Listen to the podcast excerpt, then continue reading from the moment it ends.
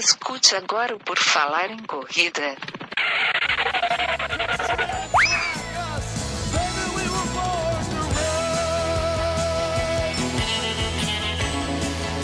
Are you ready to run?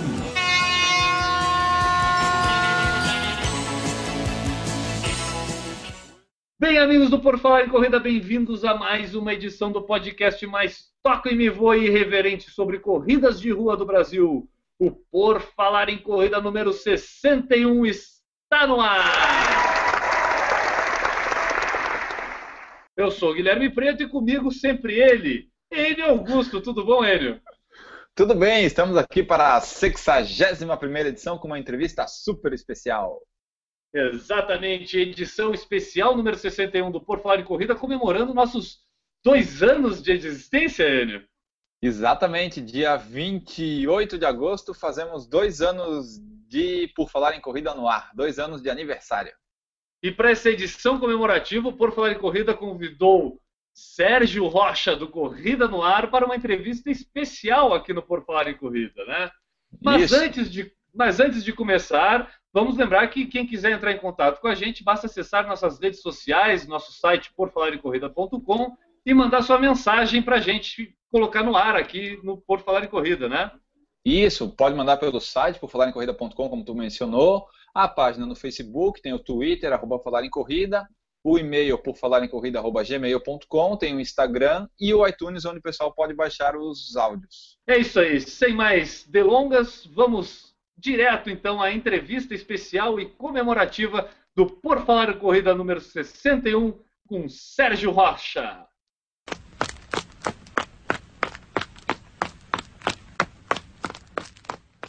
Fala galera, o Por Falar em Corrida hoje tem a honra de receber nos nossos estúdios virtuais Sérgio Rocha, o cara e a cara do melhor site, canal e podcast sobre corridas de rua do Brasil, o Corrida no Ar. Um cara que é viciado e entusiasta das corridas de rua há mais de 15 anos, e ele justifica esse seu vício participando em maratonas e nas mais diversas corridas aí mundo afora, e claro, através de textos e vídeos que divulgam e explicam o esporte para os praticantes dessa modalidade aí aqui no nosso país. Não tem como praticar corrida no Brasil e não acabar chegando no nome desse cara, do Sérgio Rocha. Resumindo, é o cara da mídia da corrida no Brasil, mas existe um motivo especial para a gente ter convidado ele hoje para essa entrevista especial aqui no Por Falar em Corrida, que esse, é, esse, esse é mais ou menos seria o programa da criatura entrevistando o criador. Afinal, é, na época em que a gente completa dois anos do nosso podcast, do Por Falar em Corrida, a gente decidiu convidar aquele que criou o primeiro podcast e o que acabou nos inspirando aqui no Por Falar em Corrida também, desde a época que a gente era ouvinte lá do Contra Relógio no Ar e acompanhava o trabalho já dele desde aquela época. E esse programa, Contra o Relógio no Ar, acabou servindo um pouco de inspiração aí para mim, para o Enio, a gente criar aqui o, o Por Falar em Corrida. Então a gente pode dizer assim, o cara é o nosso muso inspirador, né? Boa noite, Sérgio Rocha. Tudo bem, cara? Muso inspirador careca não dá, né, meu? Ah, é dos carecas que os podcasts gostam mais, talvez, não? Não, cara, pô, pra mim é um prazer enorme estar falando com vocês. Eu acompanho por falar de corrida já há um bom tempo, desde que vocês começaram. É... Pô, cara, minha história aí, a minha, história com, com, a corrida, eu posso falar? É pra... Já começo a falar minhas coisas aqui ou não? Cara, a, primeira, a, a, primeira objetivo nosso aqui é conhecer um pouco melhor sobre o Sérgio Rocha, né, Sérgio? Então, okay, a gente já sabe que tu é um cara que gosta de falar, né? Então a gente vai aproveitar bastante e explorar esse teu dom, né? De falar um pouco sobre as corridas de rua aí pra gente, um pouco, e da tua história. Até eu já vou começar aqui a aproveitar e fazer a primeira pergunta, cara, porque a gente é, é, começou a escutar podcast através do Contra-Relógio no Ar. Eu e o N, a gente já conversou aqui um uhum. pouco antes, gente, é, o primeiro podcast que a gente escutou, podcast, no formato podcast, foi o Contra-Relógio no Ar. Como é que tu descobriu? Porque isso para nós serviu como básico por falar em corrida, então a gente a partir daí conheceu o que é um podcast. Mas para ti, cara, como é que funcionou isso? É, como é que veio isso da tua vida de corredor? Em que momento apareceu essa ideia? Da onde que tu conheceu a, a ferramenta podcast. Fala aí um pouquinho para a gente, dá essa introdução para a gente aí sobre o Sérgio Rocha, corredor, mídia. Fique à vontade, por favor. Bom, cara, ó, eu corro, bom, eu corro já há uns 15 anos já. Comecei a correr, é isso. Minhas coisas, eu, eu sou muito ruim de matemática, você é engenheiro, né? Sou, mas eu uso calculadora para tudo, cara. Ok, eu comecei a correr em 98. 16 anos, 90, então. 16 anos, é isso, 98. 16 anos. Eu corro há 16 anos e sempre, sempre trabalhei com diagramação de revista, esse tipo de coisa. Em 2006 eu fui parar lá na Contrarrelógio. Eu, tava, eu tinha me lesionado é, e daí eu estava um tempo sem... Eu precisava aprender a trabalhar com InDesign, né, que é um programa de diagramação, que estava virando o programa padrão na, em todas as editoras. Eu falei, meu, eu preciso aprender esse programa. Daí o que, que eu fiz? Eu estava lesionado, não podia. Eu, eu, eu, trabalhava trabalhava na Isto é Gente na época, eu entrava às duas horas da tarde, então sempre tinha, tinha manhã livre. Então eu corria de manhã. Não, mas aí eu estava manhã totalmente livre porque eu estava lesionado. Eu falei, cara, vou aprender o programa e vou apresentar um, fazer um projeto gráfico para Contra-Relógio, né, que era uma revista que eu lia. Eu fiz algumas páginas, mandei um e-mail para o Tomás, Tomás, Escuta, eu sou leitor da revista, mas eu acho a revista. A revista. Não quero desmerecer ninguém, mas acho o visual da revista meio aquém do que ela deveria ser. Ela não tem a paixão na diagramação que ela tem no texto. Tudo. Na, época, na época, tu era praticante de corrida e leitor da revista apenas. Tu não Sim, tinha não, contato tinha, com o pessoal ainda. Já tinha, é, já tinha, corrido uma maratona já na época, em 2006. Eu, a minha primeira maratona foi em 2006. Eu comecei a correr para valer quando meu filho nasceu, em 2003. Eu falei, ah, vou treinar direitinho agora tal. Antes eu sempre corria, mas mas sem, sem, sem focar muito em prova. Cheguei lá, já corri uma maratona, falei, ó, oh, apresentei e escuta, olha isso aqui. Veja aí se você gostou do, do projeto, a gente conversa se você consegue. Ele gostou, eu fui lá, acabei começar, comecei a fazer a revista, cara. Daí, agora eu não me lembro direito quando a gente começou a fazer o, o contra-relógio no ar, mas eu A gente eu, sabe. Vocês sabem? Que ah, a primeira edição foi em 4 de maio de 2011. 4 de maio de 2011, legal. Isso.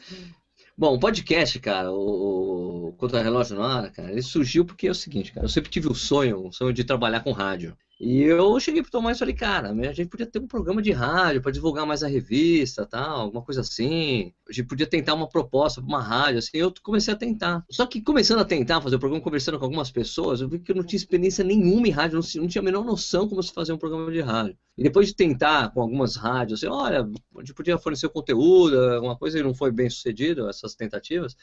Falei, Tomás, cara, se a gente tentar fazer um podcast, né? Ele, o que, que é podcast? Ah, podcast é como se fosse um programa no rádio, só que você coloca na internet, fica lá, a pessoa escuta onde ela quiser tal. Ele, ah, não sei e tal, ficou... Ele não queria, não queria, ele achava que não tinha nada a ver a gente fazer e tal. Mas aí eu fui insistente, cara. Eu falei, eu, eu acabei. A Fernanda Paradiso, que é fotógrafa da Contra-Relógio, ela tinha viajado para Nova York.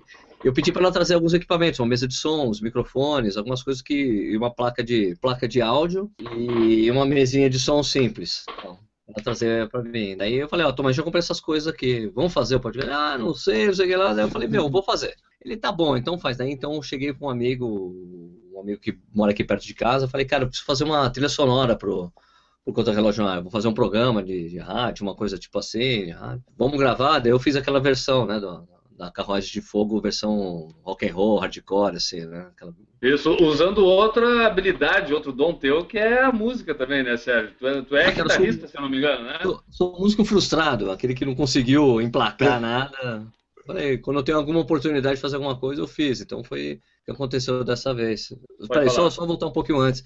Quando eu estava tentando começar o Tomás, ele, não, então vamos fazer de conta como seria esse podcast uhum. para eu ver como é que funciona. Né? Eu botei entrevistando eu, entrevistando ele, e ele escutou ele, porra, mas é legal mesmo fazer isso. Ah, então vamos aí, vamos fazer. Daí eu decidi fazer a música. Não, não, vamos fazer a música. Eu fui no estúdio de um amigo meu que mora aqui em Jundiaí. Eu toco violão desde os 5 anos de idade, cara. Eu tenho, gosto bastante de música e tal, sempre fui muito ligado à música. Mas daí eu fiz aquela trilha sonora lá, que ficou, eu achei, eu adorei ter feito, foi muito legal pra mim fazer as uhum. coisas. Fiz, montei as vinhetinhas. Ficou uma marca, ficou uma marca registradaça do, do programa na época, né, cara? Total, total. Tinha muita Sim. gente que fala, porra, eu quero baixar essa música aí. Onde vocês baixaram? Que música é essa? Eu falei, cara, essa música não é baixável, essa música eu fiz, tá? O Paulinho, o Paulinho Stone aí, da, da lá da maratona de, o pessoal da, da, do Corpa, do Rio Grande do Sul, lá de Porto Alegre. Eles falou, ô Sérgio, baixa, manda aquela música pra mim no, no, no contra-relógio no ar pra colocar nas, nas provas aqui. Eu falei, claro, cara. Né? Só... Pô, legal.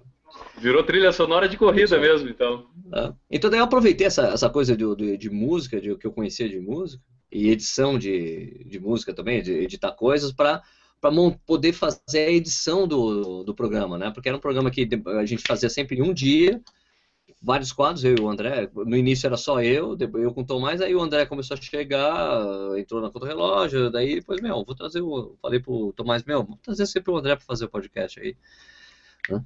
E daí a coisa, com, com o André, a coisa foi, desenvolveu melhor, entendeu? Porque tinha era uma dupla, né? A gente sempre conversando, entrevistava algumas pessoas. Eu gostava muito de fazer o podcast, cara. E o podcast na época áurea, o podcast estava bombando mesmo, cara. Eu me lembro a gente teve episódio que tinha sido escutado 10 mil vezes tinha uma média do início até o fim tipo, de 1.500 é, 1.500 é, escutadas, né, que a gente contava. Sim, sim. Só que a gente não conseguia monetizar, cara, não conseguia ganhar, ganhar dinheiro. E vou dizer para vocês que, que o Tomás, ele, a partir de certo momento da, do, do, do, programa, ele começou a se incomodar com o programa, achando que estava tirando o público da revista, né? E por exemplo, você achava o contrário. Um monte de gente começou a conhecer a revista por causa do podcast. Gente que Foi o meu caso. Contra relógio. É. E, é, são dois casos aqui que aconteceram dessa forma, já te digo, porque tipo, eu não conhecia a revista e conhecia a revista através do podcast porque eu tinha facilidade, como eu falei, eu sou meio é, freak com, com, tecnologia e eu já tinha lá o meu iPod, então facilidade de baixar programas lá na, na iTunes Store e o primeiro contato que eu tive com corrida foi através do contrarrelógio no ar e aí depois conheci a revista Contra Relógio, né? Até por causa dos rankings de maratonistas e tudo, então a gente, a gente ah, acabou tá. conhecendo a revista depois disso, né? Sim. Mas de, de, deixa eu entender uma coisa aqui, só é, curiosidade tá. pessoal mesmo. Tu já escutava podcast? Da onde tu conheceu a ferramenta podcast? Porque tu apresentou a ferramenta podcast para o Tomás. Mas da onde tu descobriu que isso poderia ser uma possibilidade e não somente a rádio? Tu, tu conhecia podcasts gringos sobre corrida? É, como é que teve esse teu contato com essa tecnologia? Com esse meio de, de, de informação? Cara, eu baixava podcast, cara, alguns anos, uh, quer ver?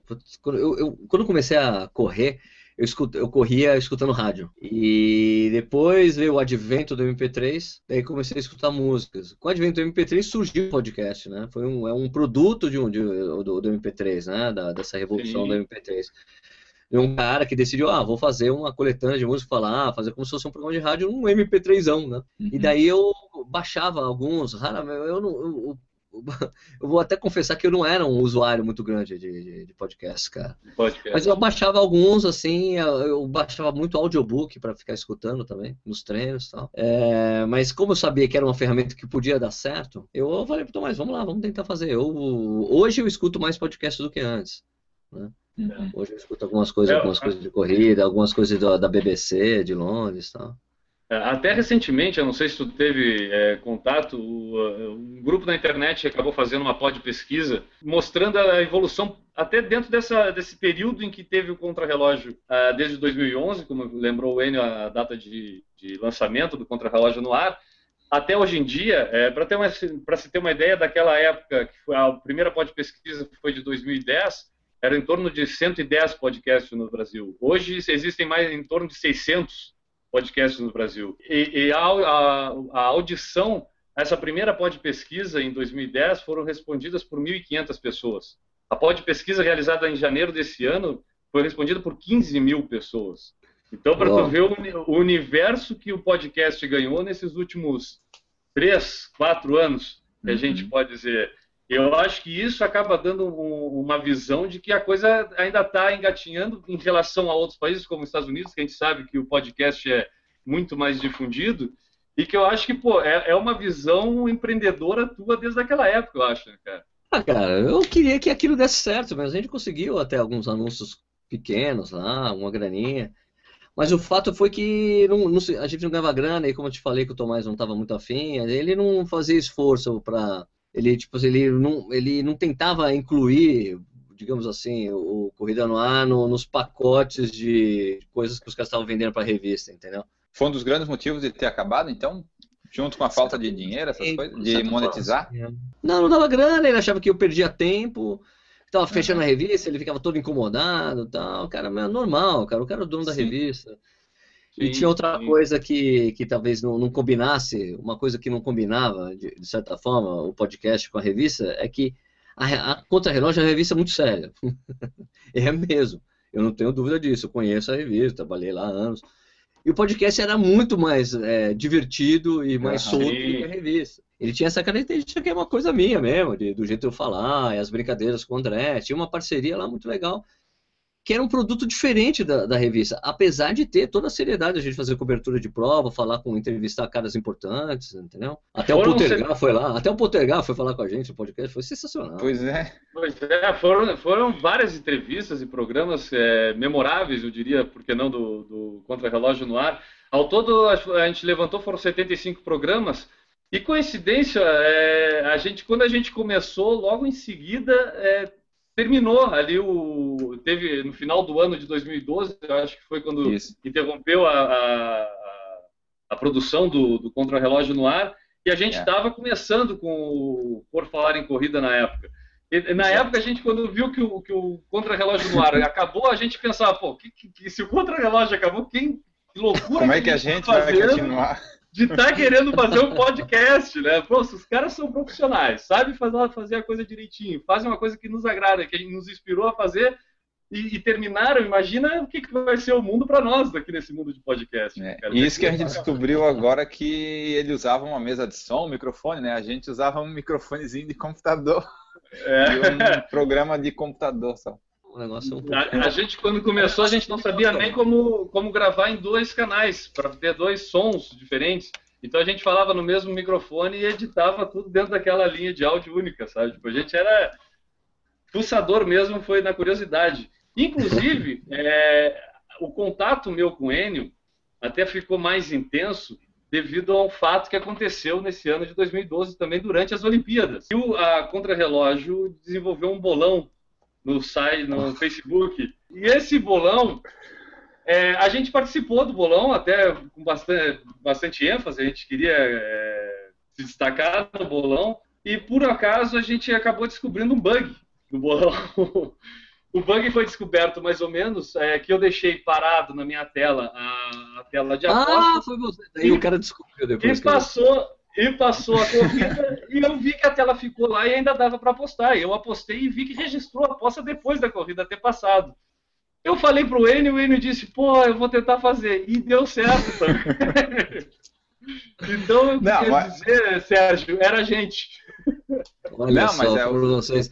Mas o programador lá, o cara conseguiu, ele viu, falou, parece que ele falou com vocês, olha, vocês fizeram isso mesmo? Falei, ah, então vou tirar os pontos e tal, né? Foi uma coisa... Não, foi, foi mais ou menos assim que o Guilherme comentou isso, daí eu vi que tinha um cara lá que estava sempre acertando todas as provas, primeiro, segundo, terceiro lugar, todas as provas, assim, pô, não pode não é ele estar tá acertando tudo assim. É. Daí o Guilherme falou disso assim, vou tentar. Daí eu fui vendo e eu via que ele acertava todas, daí eu comecei a acertar todas também. E daí eu vi que em algum momento ele errava, acho que ele colocava diferente depois só para não dar não dar na, cara, na caruda assim. Isso, mas isso serve até como prova de quão fã a gente era dos produtos, né, da, produzidos na época lá pelo Contra Relógio no Ar, então tipo a gente acompanhava e participava participava tanto Isso. que acabava descobrindo até bugs, né, do, do sistema é, de... legal. Participando de forma meio irregular, né? Daí eu acho que era o Ângelo o nome dele, se eu não me engano. Isso, o Ângelo, é o Ângelo mesmo. Isso, ele veio falar comigo, daí eu falei, ó, oh, eu, eu tô fazendo isso porque eu vi uns negócios ali, eu ia, eu ia te avisar, até ia avisar depois, né? Daí ele veio falar, né, daí eu mostrei ele ali, tem um disse, log, ah, vou né? tirar... Isso, é que ele tinha, vou... log, né? ele tinha o log, depois ele viu Isso. que as pessoas estavam fazendo, fechando depois. Ele, Exatamente. Depois... Daí eu falei assim, não, pode tirar os pontos, que não, não tô interessado em ganhar dessa forma, né? Pode tirar os pontos e tal. Daí ele tirou, eu lembro até que uma semana antes, ou uns 10 dias antes, tu tinha ligado aqui para minha casa, porque eu estava em primeiro no bolão. Eu não, tu, provavelmente tu não vai lembrar, mas eu lembro que foi a primeira ligação que eu recebi da Contra-Relógio. Acho que ah, eu lembro disso. Eu liguei é. para falar como é que você estava fazendo, não é isso? Isso. E nessa, nessa parte que eu estava em primeiro ainda não tinha descoberto, é, descoberto essa irregularidade, né? Tava, digamos, em primeiro de forma normal. Só que daí. De forma justa. É, só que daí deu um problema no áudio que tu me falou depois no Facebook e acabou não indo no ar. É. O, problema, o, problema, o problema no áudio foi que a gente descobriu o que você estava fazendo. É. Ah, é? Legal. Eu fui um cara Muito educado com você, né? descobrimos que você estava fazendo a sacanagem. Sim, sim. Não, eu problema no áudio, não vai rolar. É, melhor, melhor. Tu vê, tu, vê como, tu vê como acontecem as coisas. E o grande suspense, Sérgio, na época, era ver o próximo contra-relógio no ar para saber o comentário de vocês sobre o que tinha que estava acontecendo lá no bolão, porque vocês comentavam o bolão no contra-relógio. Eu disse, tá, agora vão descobrir que foi o N e ainda vão falar que o N está roubando o bolão. então, cara, tu vê que o nosso contato já não é de hoje, né, cara?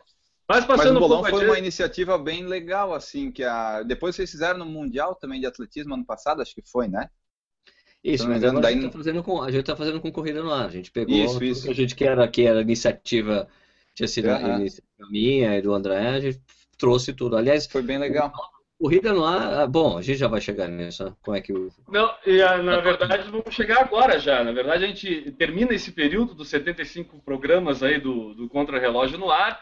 Tem ali um, um lapso de tempo que a gente não sabe o que está acontecendo com o Sérgio Rocha e André, até sumiram lá do, do, do meio dos podcasts, de tudo. Então a, gente até ficou sozinho como podcast de corrida no Brasil. Muita gente eh, mandava mensagem para a gente comentando, pô, Agora que acabou o contra-relógio no ar, só tem vocês por falar em corrida e tudo, até aquela responsabilidade pesou demais nas nossas costas, né? É um grande problema, né? Ficar só a gente.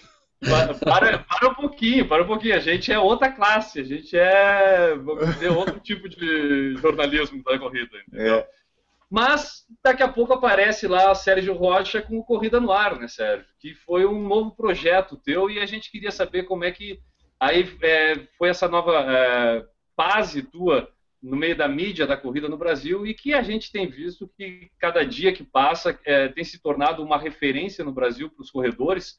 Eu acho que o cara que realmente entra para tribo da corrida, vamos dizer assim, para o mundo das corridas no Brasil hoje, a grande referência que ele tem de informações, dicas, é, é, de, de material sobre corridas no Brasil com qualidade acaba sendo através do Corrida no Ar. Como é que foi essa fase de tu entrar aí na, no mundo do Corrida no Ar? Como é que foi a inauguração até, até tu chegar no Corrida no Ar? É, tipo, essa pausa que teve do final de 2012 até o começo de 2013, tu usou para ficar pensando no projeto de como colocar no ar também? Mais ou menos, cara. Mas deixa eu só falar uma coisa, Guilherme. Eu não acho que a gente, que eu ainda tô nesse nível, assim, das pessoas acharem que o Corrida no Ar é uma referência. É, dessa maneira. sim. Eu ainda, eu ainda não, não, não, não consigo imaginar que é a ida. Eu, eu, eu pretendo que um dia chegue nisso, mas eu, eu ainda não, Não, acho que eu tô lá. Eu vou usar números para te contradizer. No último programa que eu escutei do, contra, do Corrida no Ar, tu me falou, tu fala no próprio programa, do crescimento do programa, e que já são 60 mil views mês do Corrida no Ar. Se tu acha que isso, num universo aí, vamos dizer, de 5 milhões de pessoas, tu ter 60 mil views por mês num esporte específico, num, num meio específico, tu acha que isso não é ter uma grande influência no meio? Desculpa, Sérgio, mas eu Cara, acho que tu tá meio perdido. Não, cara, Guilherme, o que eu acho é o seguinte, ó. Na, na verdade, no YouTube, eu, eu já, eu já chego para falar do, do, do, Corrida no Ar. a origem, a origem do Corrida no Ar. Mas eu te digo o seguinte, cara, eu ainda acho que existe muito espaço para crescer no YouTube e, e, sendo sincero, eu acho que o Corrida no Ar foi a única tentativa de alguém fazer alguma coisa no YouTube que vingou. Já houveram várias alternativas, várias tentativas anteriores de outras pessoas tentando produzir coisa para o YouTube, mas todas param em algum certo ponto, ou algum, algumas produzem muito pouco, né? Porque, é, de certa forma, é caro produzir para o YouTube, entendeu? Eu, o, talvez o meu trunfo é o que eu já, já, já a gente já fala uh, sobre isso daqui a pouco. Mas é, eu, o que eu queria mesmo hoje é que surgisse muito mais gente produzindo coisa de corrida no YouTube. Porque Uhum. se surge mais gente produzindo coisa no YouTube, vai ter mais gente acessando e mais gente vai assistir corrida no ar, inevitavelmente, entendeu? Eu acho ruim eu estar sozinho nisso. Os caras falam, ah, pô, você não acha que vão roubar a sua ideia? Eu falei, cara, espero que roubem, por favor. E Quanto mais gente produzindo coisa no YouTube, melhor. Melhor para os corredores, é melhor para mim, melhor para todo mundo. Eu acho isso. É. É, agora, falando, agora voltando sobre a questão do, do início ali, do final de 2012 para 2013, que na verdade quando a gente, quando o Tomás falou para de fazer, não, para, não quero mais que vocês façam. E a gente parou, primeiro a gente ficou pensando em várias alternativas do que fazer, eu e o André. Né? Uhum. Logo depois, a gente estava muito acostumado a fazer, já estava uma coisa rotineira, fazia parte da nossa rotina de, da semana, montar o, o Corrida no Ar, o, o, desculpe, o Contra-Relógio no Ar, fazia parte do, nossa rotina semanal, né? Pensar no programa, o que, com quem que a gente entrevistado, o que, que a gente ia falar. Então a gente ainda estava com muito, vai, digamos assim, muito tesão de continuar fazendo o programa. Então a gente, primeiro as pessoas, cara, o que, que aconteceu? Não, a gente está em período sabático, a gente vai ver o que vai acontecer, a gente não sabe o que vai acontecer. Então, muita gente estava falando, escuta, vocês precisam continuar, precisam continuar. Então a gente pensou em alternativas. Vamos tentar cobrar das pessoas? Sei lá, 10 reais por mês. Será que as pessoas pagariam 10? As pessoas que escutam o Corrida no Ar pagariam 10 reais por mês. Como a gente faria isso funcionar? Pegar as pessoas, olha, é, você assina, né, você ouve.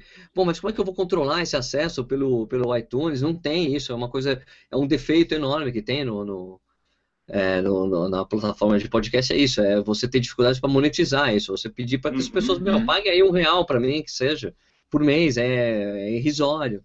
10 reais por mês é irrisório para uma pessoa, o cara vai pagar 100, 100 reais por ano. Então, mas a gente, tava, a gente esbarrava nessa dificuldade, entendeu? Ah, não, vamos lá, a gente disponibiliza o MP3 e o cara baixa.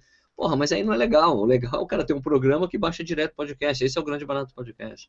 Uhum. Então eu fiquei pensando na alternativa. Até uma hora eu tentei oferecer para rádios. Olha, eu, tava, eu fiz um podcast bem sucedido sobre corrida. Mesmo assim, não estava rolando.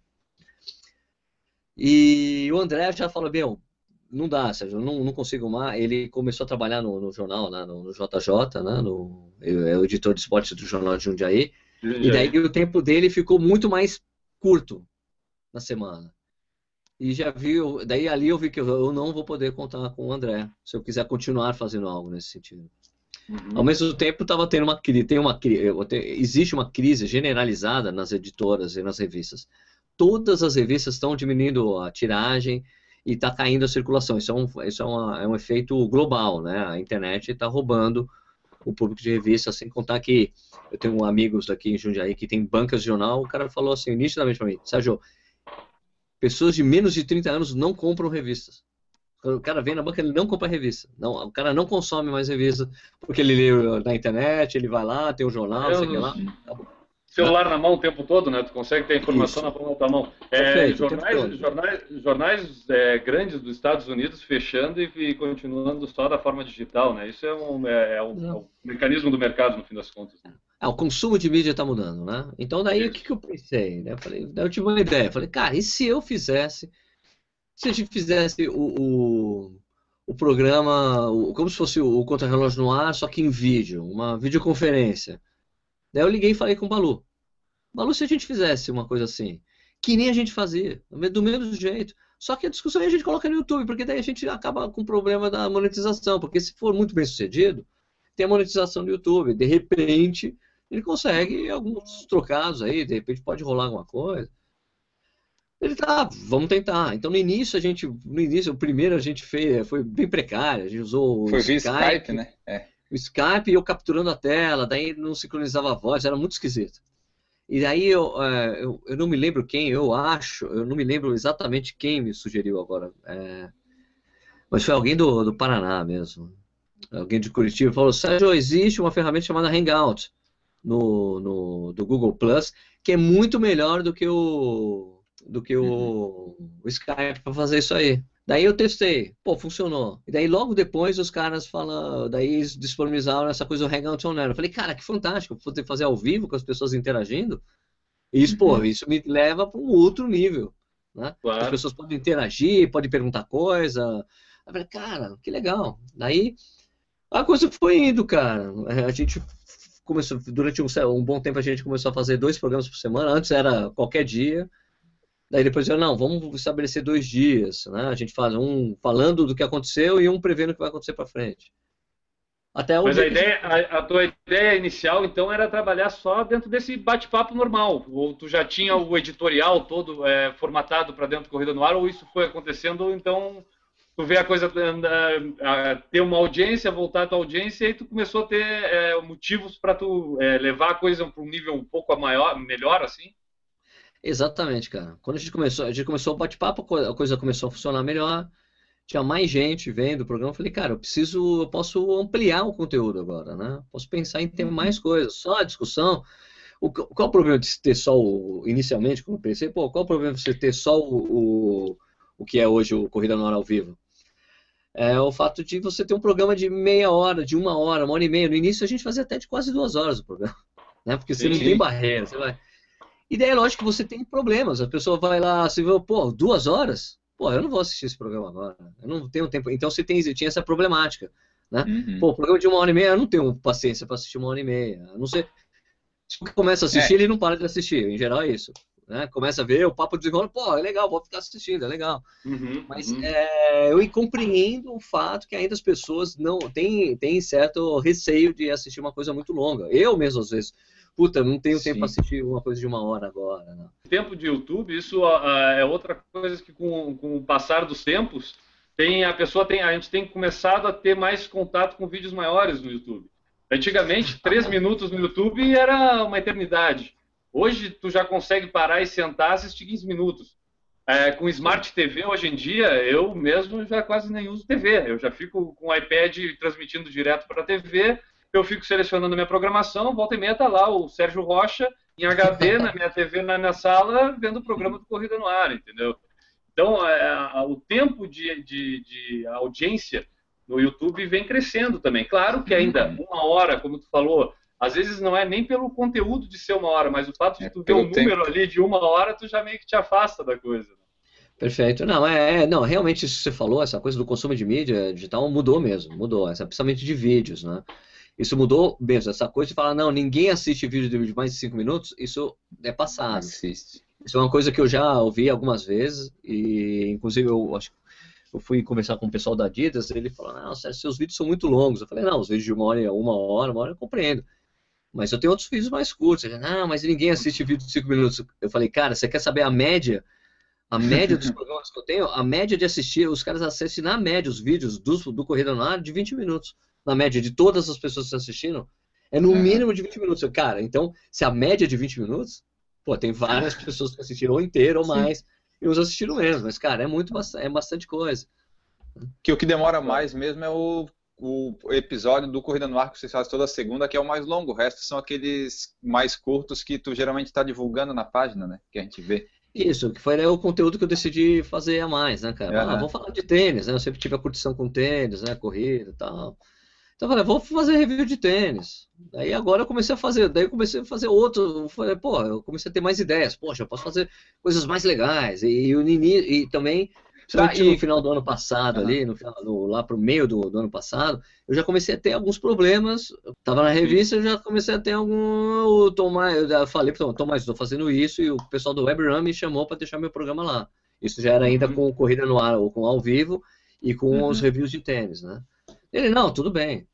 Só que a coisa começou a criar, foi criando corpo maior e tal, e começou a surgir as oportunidades para mim, né? E que a primeira oportunidade, digo, digo, digo assim, de oportunidade financeira, né?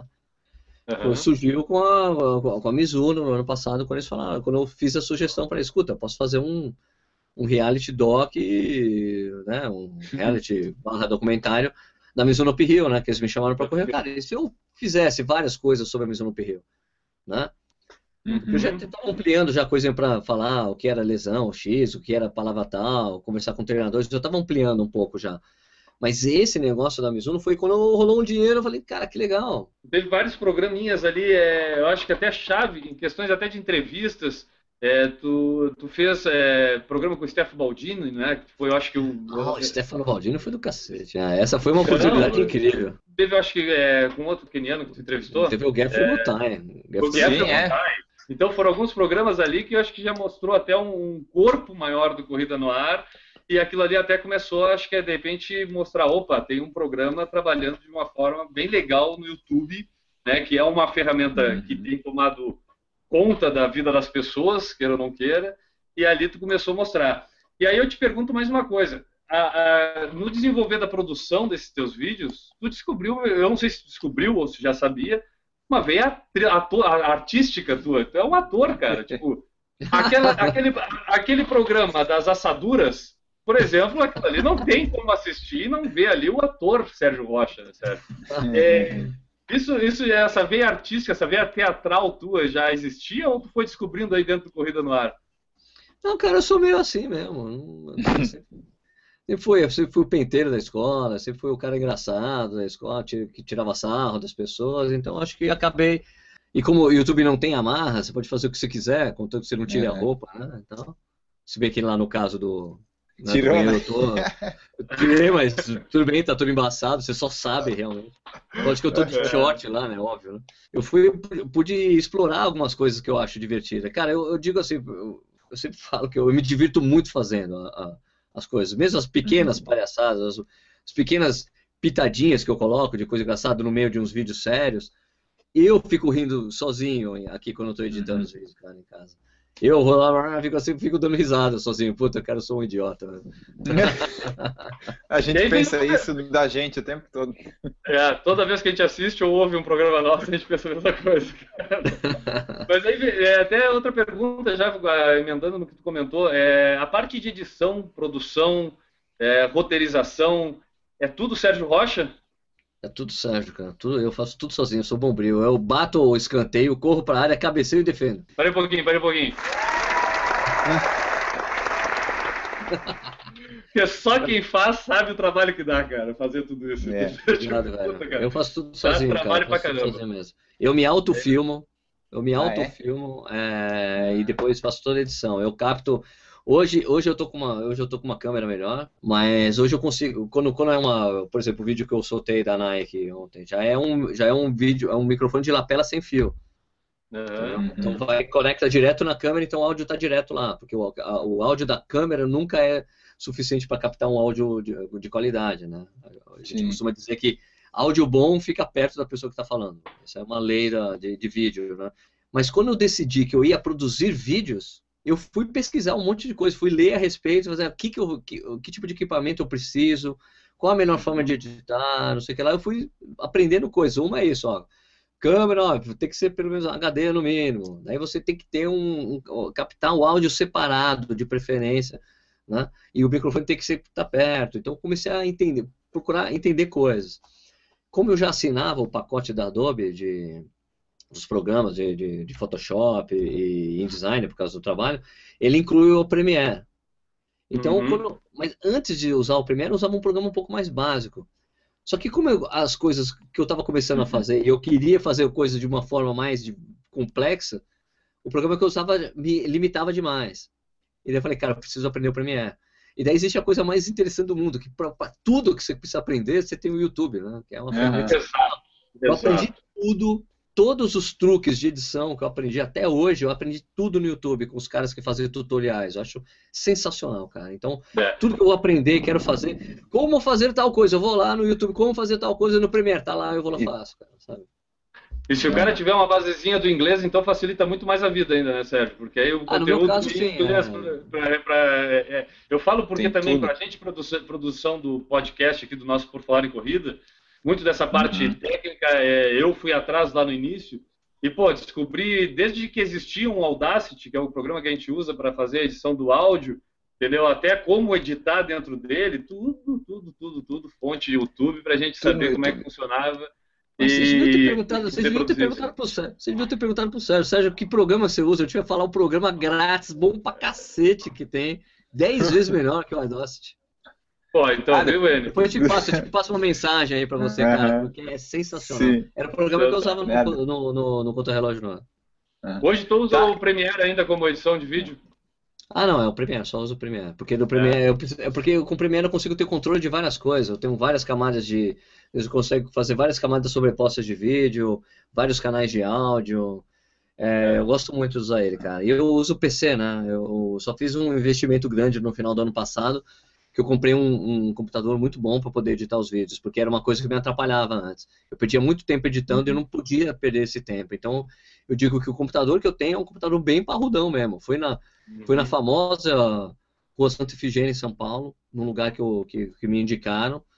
E o cara montou um, uma tremenda máquina para mim, assim, legal, que eu consigo eu consigo abrir o Photoshop, o Premiere, o Illustrator, tudo ao mesmo tempo e não perco tempo editando o uhum. vídeo. A única parte trabalhosa do vídeo é a renderização, que, é, que não tem jeito. Que é a parte que você termina, quando você termina de, de, de editar o vídeo, que demora para ele terminar e, ficar, e se transformar no arquivo e, e, e subir esse arquivo para o YouTube. Agora, a parte de produção, eu não tenho problemas, eu não tenho engasgos. Esse era o engasgo que eu tinha, que era muito chato no início. Que eu queria ter, fazer coisas mais divertidas e não conseguia. Né? É, a qualidade dos vídeos a gente percebe e até a pergunta de que se tu fazia sozinho, porque, pô, é meio complicado a gente imaginar que uma qualidade, pô, sem brincadeira, cara, tipo, qualidade de vídeo de uma televisão, uma rede de emissora de televisão, faz vídeos, talvez até reportagens com menos qualidade e edição de edição que tu faz no Corrida no Ar. Guilherme, eu considero que eu faço uma coisa absolutamente semi-profissional. entendeu? Eu, eu sempre encaro assim, o meu equipamento é semi-profissional, Aham. e a minha edição é semi-profissional, mas eu, não, eu, não, eu só não queria fazer alguma coisa que fosse tosca, entendeu? Uhum. é, é uma, um- mas uma coisa que eu aprendi com alguns caras, eu, eu fui conversar com muita gente, né? Tem, conversei com pessoal de produtoras e tudo mais, e eles me falaram assim, ó, inclusive tem um cara aqui de Jundiaí que tem uma produtora, ele tem três canais no YouTube, um com 25 mil assinantes, outro com 15, outro com 10, assim. E ele falou pra mim o seguinte, ó, Sérgio, a diferença de quem tem um canal no YouTube, é, um canal, é diferença, para quem tem canal no YouTube, o canal bom, os vídeos bons, são aqueles que você refaz as coisas que ficaram ruins. Uhum. O canal ruim é aquele que ele deixa, a coisa que ficou ruim, ficou péssima, o cara deixa. né? Então eu me preocupo com o máximo, ao máximo, de tentar fazer coisas boas, de deixar a coisa com um mínimo de, de- com uma qualidade, pelo menos, mediana, entendeu? Porque, é, e, e tem muita coisa que eu preciso fazer ainda, que eu não consigo ter tempo para fazer, para melhorar, fazer uma abertura melhor, umas coisas no final, mas às vezes eu não tenho tempo. Então, se você ter uma ideia, eu tenho uns seis vídeos na fila para montar, para fazer ainda, cara, aqui. Pois é, eu ia te perguntar, é, o tempo de edição desses vídeos, assim, provavelmente não é do dia pra noite que tu coloca ele no ar, né, cara? Tipo, é, quanto tempo, assim, em média, tu demora numa produção de um vídeo desses que a gente tem visto? Não falo, claro, dos mais longos, que são aí seria a entrevista, que eu acho que é mais é o ao vivo mesmo do Hangout. Mas aqueles que a gente vê a tua produção, a tua edição, algumas entrevistas, até outra que eu destaco muito legal, que eu gostei muito, foi sobre a Track Shack, né, a visita da, legal, né? a, a entrevista sobre a loja nos Estados Unidos. É Orlando ou Miami? Eu não lembro direito da cidade. É Orlando, Orlando. Orlando, né? Pô, a história é sensacional, a história da, da loja, cara. Tipo, então a gente vê que é, é algo que provavelmente não é do dia pra noite. Quanto tempo mais ou menos tu gasta aí com a produção desses vídeos que tu tem colocado no ar? Cara, vou te dizer uma coisa, meu processo de trabalho é uma coisa meio esquisita, entendeu? Eu acho que eu, eu, eu confesso que eu tenho um processo de trabalho complicado, assim, é, na que, é- que na verdade é muito simples, mas me complica algumas vezes. Mas eu vou te dizer assim, cara, o coisa da Track Check, cara, eu bati na porta e falei, eu quero entrevistar os donos. Simples. Eu só sabia, eu só sabia pelo porque, pelo, porque eu tenho pelos conhecimentos que eu tinha que a loja era meu, a loja era muito antiga, muito tradicional e o cara é, e o cara era o diretor da maratona da Disney. Eu sabia dessas histórias. Então eu cheguei num dia como cliente, fui atendido, fui lá, foi, sensacional. O tratamento, o negócio da loja é demais, é demais, é bem bem diferente do que a gente tem aqui, mesmo das É. lojas especializadas aqui. É bem o o atende a, a coisa do, do, do americano te atendendo é uma coisa bem diferente do que a gente está acostumado. Vou te dar um, vou te dar um exemplo. Quando eu cheguei lá, a- a- se eu não me engano, quem me atendeu lá foi a Dana. Cheguei, ela, ela entrou, na, eu, eu- entrei na porta dela, "Ó, posso te ajudar? Eu falei, sim, eu queria um tênis, tipo, minimalista, baixinho, assim. Ela, você sabe correr com esse tipo de tênis? Eu falei, sei. Há quanto tempo? Há três anos. Ela, ah, tá bom, então vem. Então eu vou lá, me, começou a pegar vários, me trazer vários modelos. E, cara, eu devo ter ficado na loja duas horas, conversando com ela ou mandando mensagem pro André Salazone. Cara, aquele tênis que você adora tá com 50 dólares, velho. Que é um ou dois. Ele ah, me manda um, sabe? E fala assim, cara, e esse tempo todo ela não saiu do meu lado, ficava conversando comigo, conversando, a gente falando de corrida, um monte de coisa. E ela ficou o tempo todo. Se eu ficasse lá o dia inteiro, ela ficava o dia inteiro tá, me atendendo. Ela- eles só largam um cliente quando o cliente foi embora. E ela atende outro. Assim, cara. Eu Legal. achei sensacional. Quando terminou a entrevista, quando terminou a compra, eu disse, olha, escuta, eu sou jornalista, eu tenho um canal no YouTube, eu queria entrevistar o- os donos, né, da, da loja lá. Ah, cara, vou te passar, vou te passar o cartão da, da assessora de imprensa da loja, né, que é a PR, né, que é a Public, a Public Relations, né. Você entra em contato com ela, né? Daí, beleza, mandei um e-mail pra, pra mulher, ah, tudo bem, pode ser amanhã. Eu falei, claro que pode. Aí eu peguei o carro, fui lá no dia seguinte. E, cara, eu não tinha, não tinha, eu, eu, eu, eu sou um cara que, apesar, eu, eu planejo muito pouco esses casos. Eh, Nesse caso, Uhum. dessa entrevista em específico, eu não planejei nada. Aquelas perguntas que eu fiz é tudo pergunta na hora mesmo, de, de, de conversa mesmo, que é uma característica minha, eu não estava conversando. Quando ela falou, ah, são 800 pessoas fazem o treinamento da Track Check, ela, ela, ah, eu te assustei, né? Porque eu arregalei o olho atrás dela. Cara, 800 pessoas fazem treinamento só logo. E, é, É é coisa um treinamento. é, é, eles têm um clube de corrida, né, na loja lá, e fazem. Não, cara, lá nos Estados Unidos não existe essa coisa que tem no Brasil de assessoria de imprensa. As pessoas, como tem loja de, de corrida para tudo quanto é lado lá, muito em qualquer lugar dos Estados Unidos tem, as pessoas se reúnem nas lojas, elas vão treinar nas lojas. Chegam na loja, mesmo que não seja um treinamento oferecido pela loja, eles vão treinar junto. Tem uns treinos longos ó, nos finais de semana e tem e lá na Track Check são dois dias que eles fazem treinos específicos.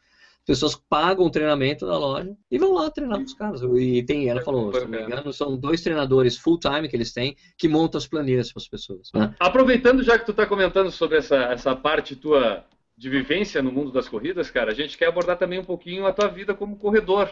A gente sabe que tu é um maratonista já de longa experiência, né? De ontem que tu corre maratonas, né? E além de várias outras corridas aí mundo afora. E a gente percebe que tu consegue unir isso também com esse lado da, da reportagem das corridas, como é o próprio caso da Track Check que a gente estava comentando agora. É, além disso, tu tem também, tu é um entusiasta da, dos tênis minimalistas. Durante muito tempo, tu é um, um cara divulgador da, da, dessa modalidade no mundo das corridas. Tu também tem a questão da alimentação sem carboidrato. Tu tem toda uma filosofia tua é, na tua vida de corredor. Então a gente queria também conhecer esse teu lado de corredor aí, até quando começou, quando é que foi a tua primeira maratona. A gente sabe que semana que vem, é, a gente está gravando aqui hoje, dia 24, 24. de agosto. Na semana que vem, no fim, fim de semana do dia 30, tu vai participar aqui de uma, uma, corrida de aventura aqui em Santa Catarina, inclusive aqui na nossa Serra Catarinense. Vou, vou cobrir a prova, não vou correr. Não vai não correr? Vai correr? Não. Ah, que pena, gente. Eu achei que ia te ver sofrer na Serra Catarinense, cara. Não, não, eu vi como é que é o percurso, conheço, conheci o percurso. Mas ano passado tu sofreu na Serra do Rio do Rastro lá, né? Na, na subida da Mizuno pro Rio. Essa tu participou, não só cobriu. Cara, eu falo sobre. A gente fala sobre essa prova, mas a gente falar, eu não sofri na Serra do Rio do Rastro. Eu Pô, cara, que legal. eu não sofri, eu vou te explicar. Não, eu vou te explicar, eu vou te explicar pelo simples fato, que é o seguinte, cara, eu não sofri porque eu fui conservador desde o início da prova.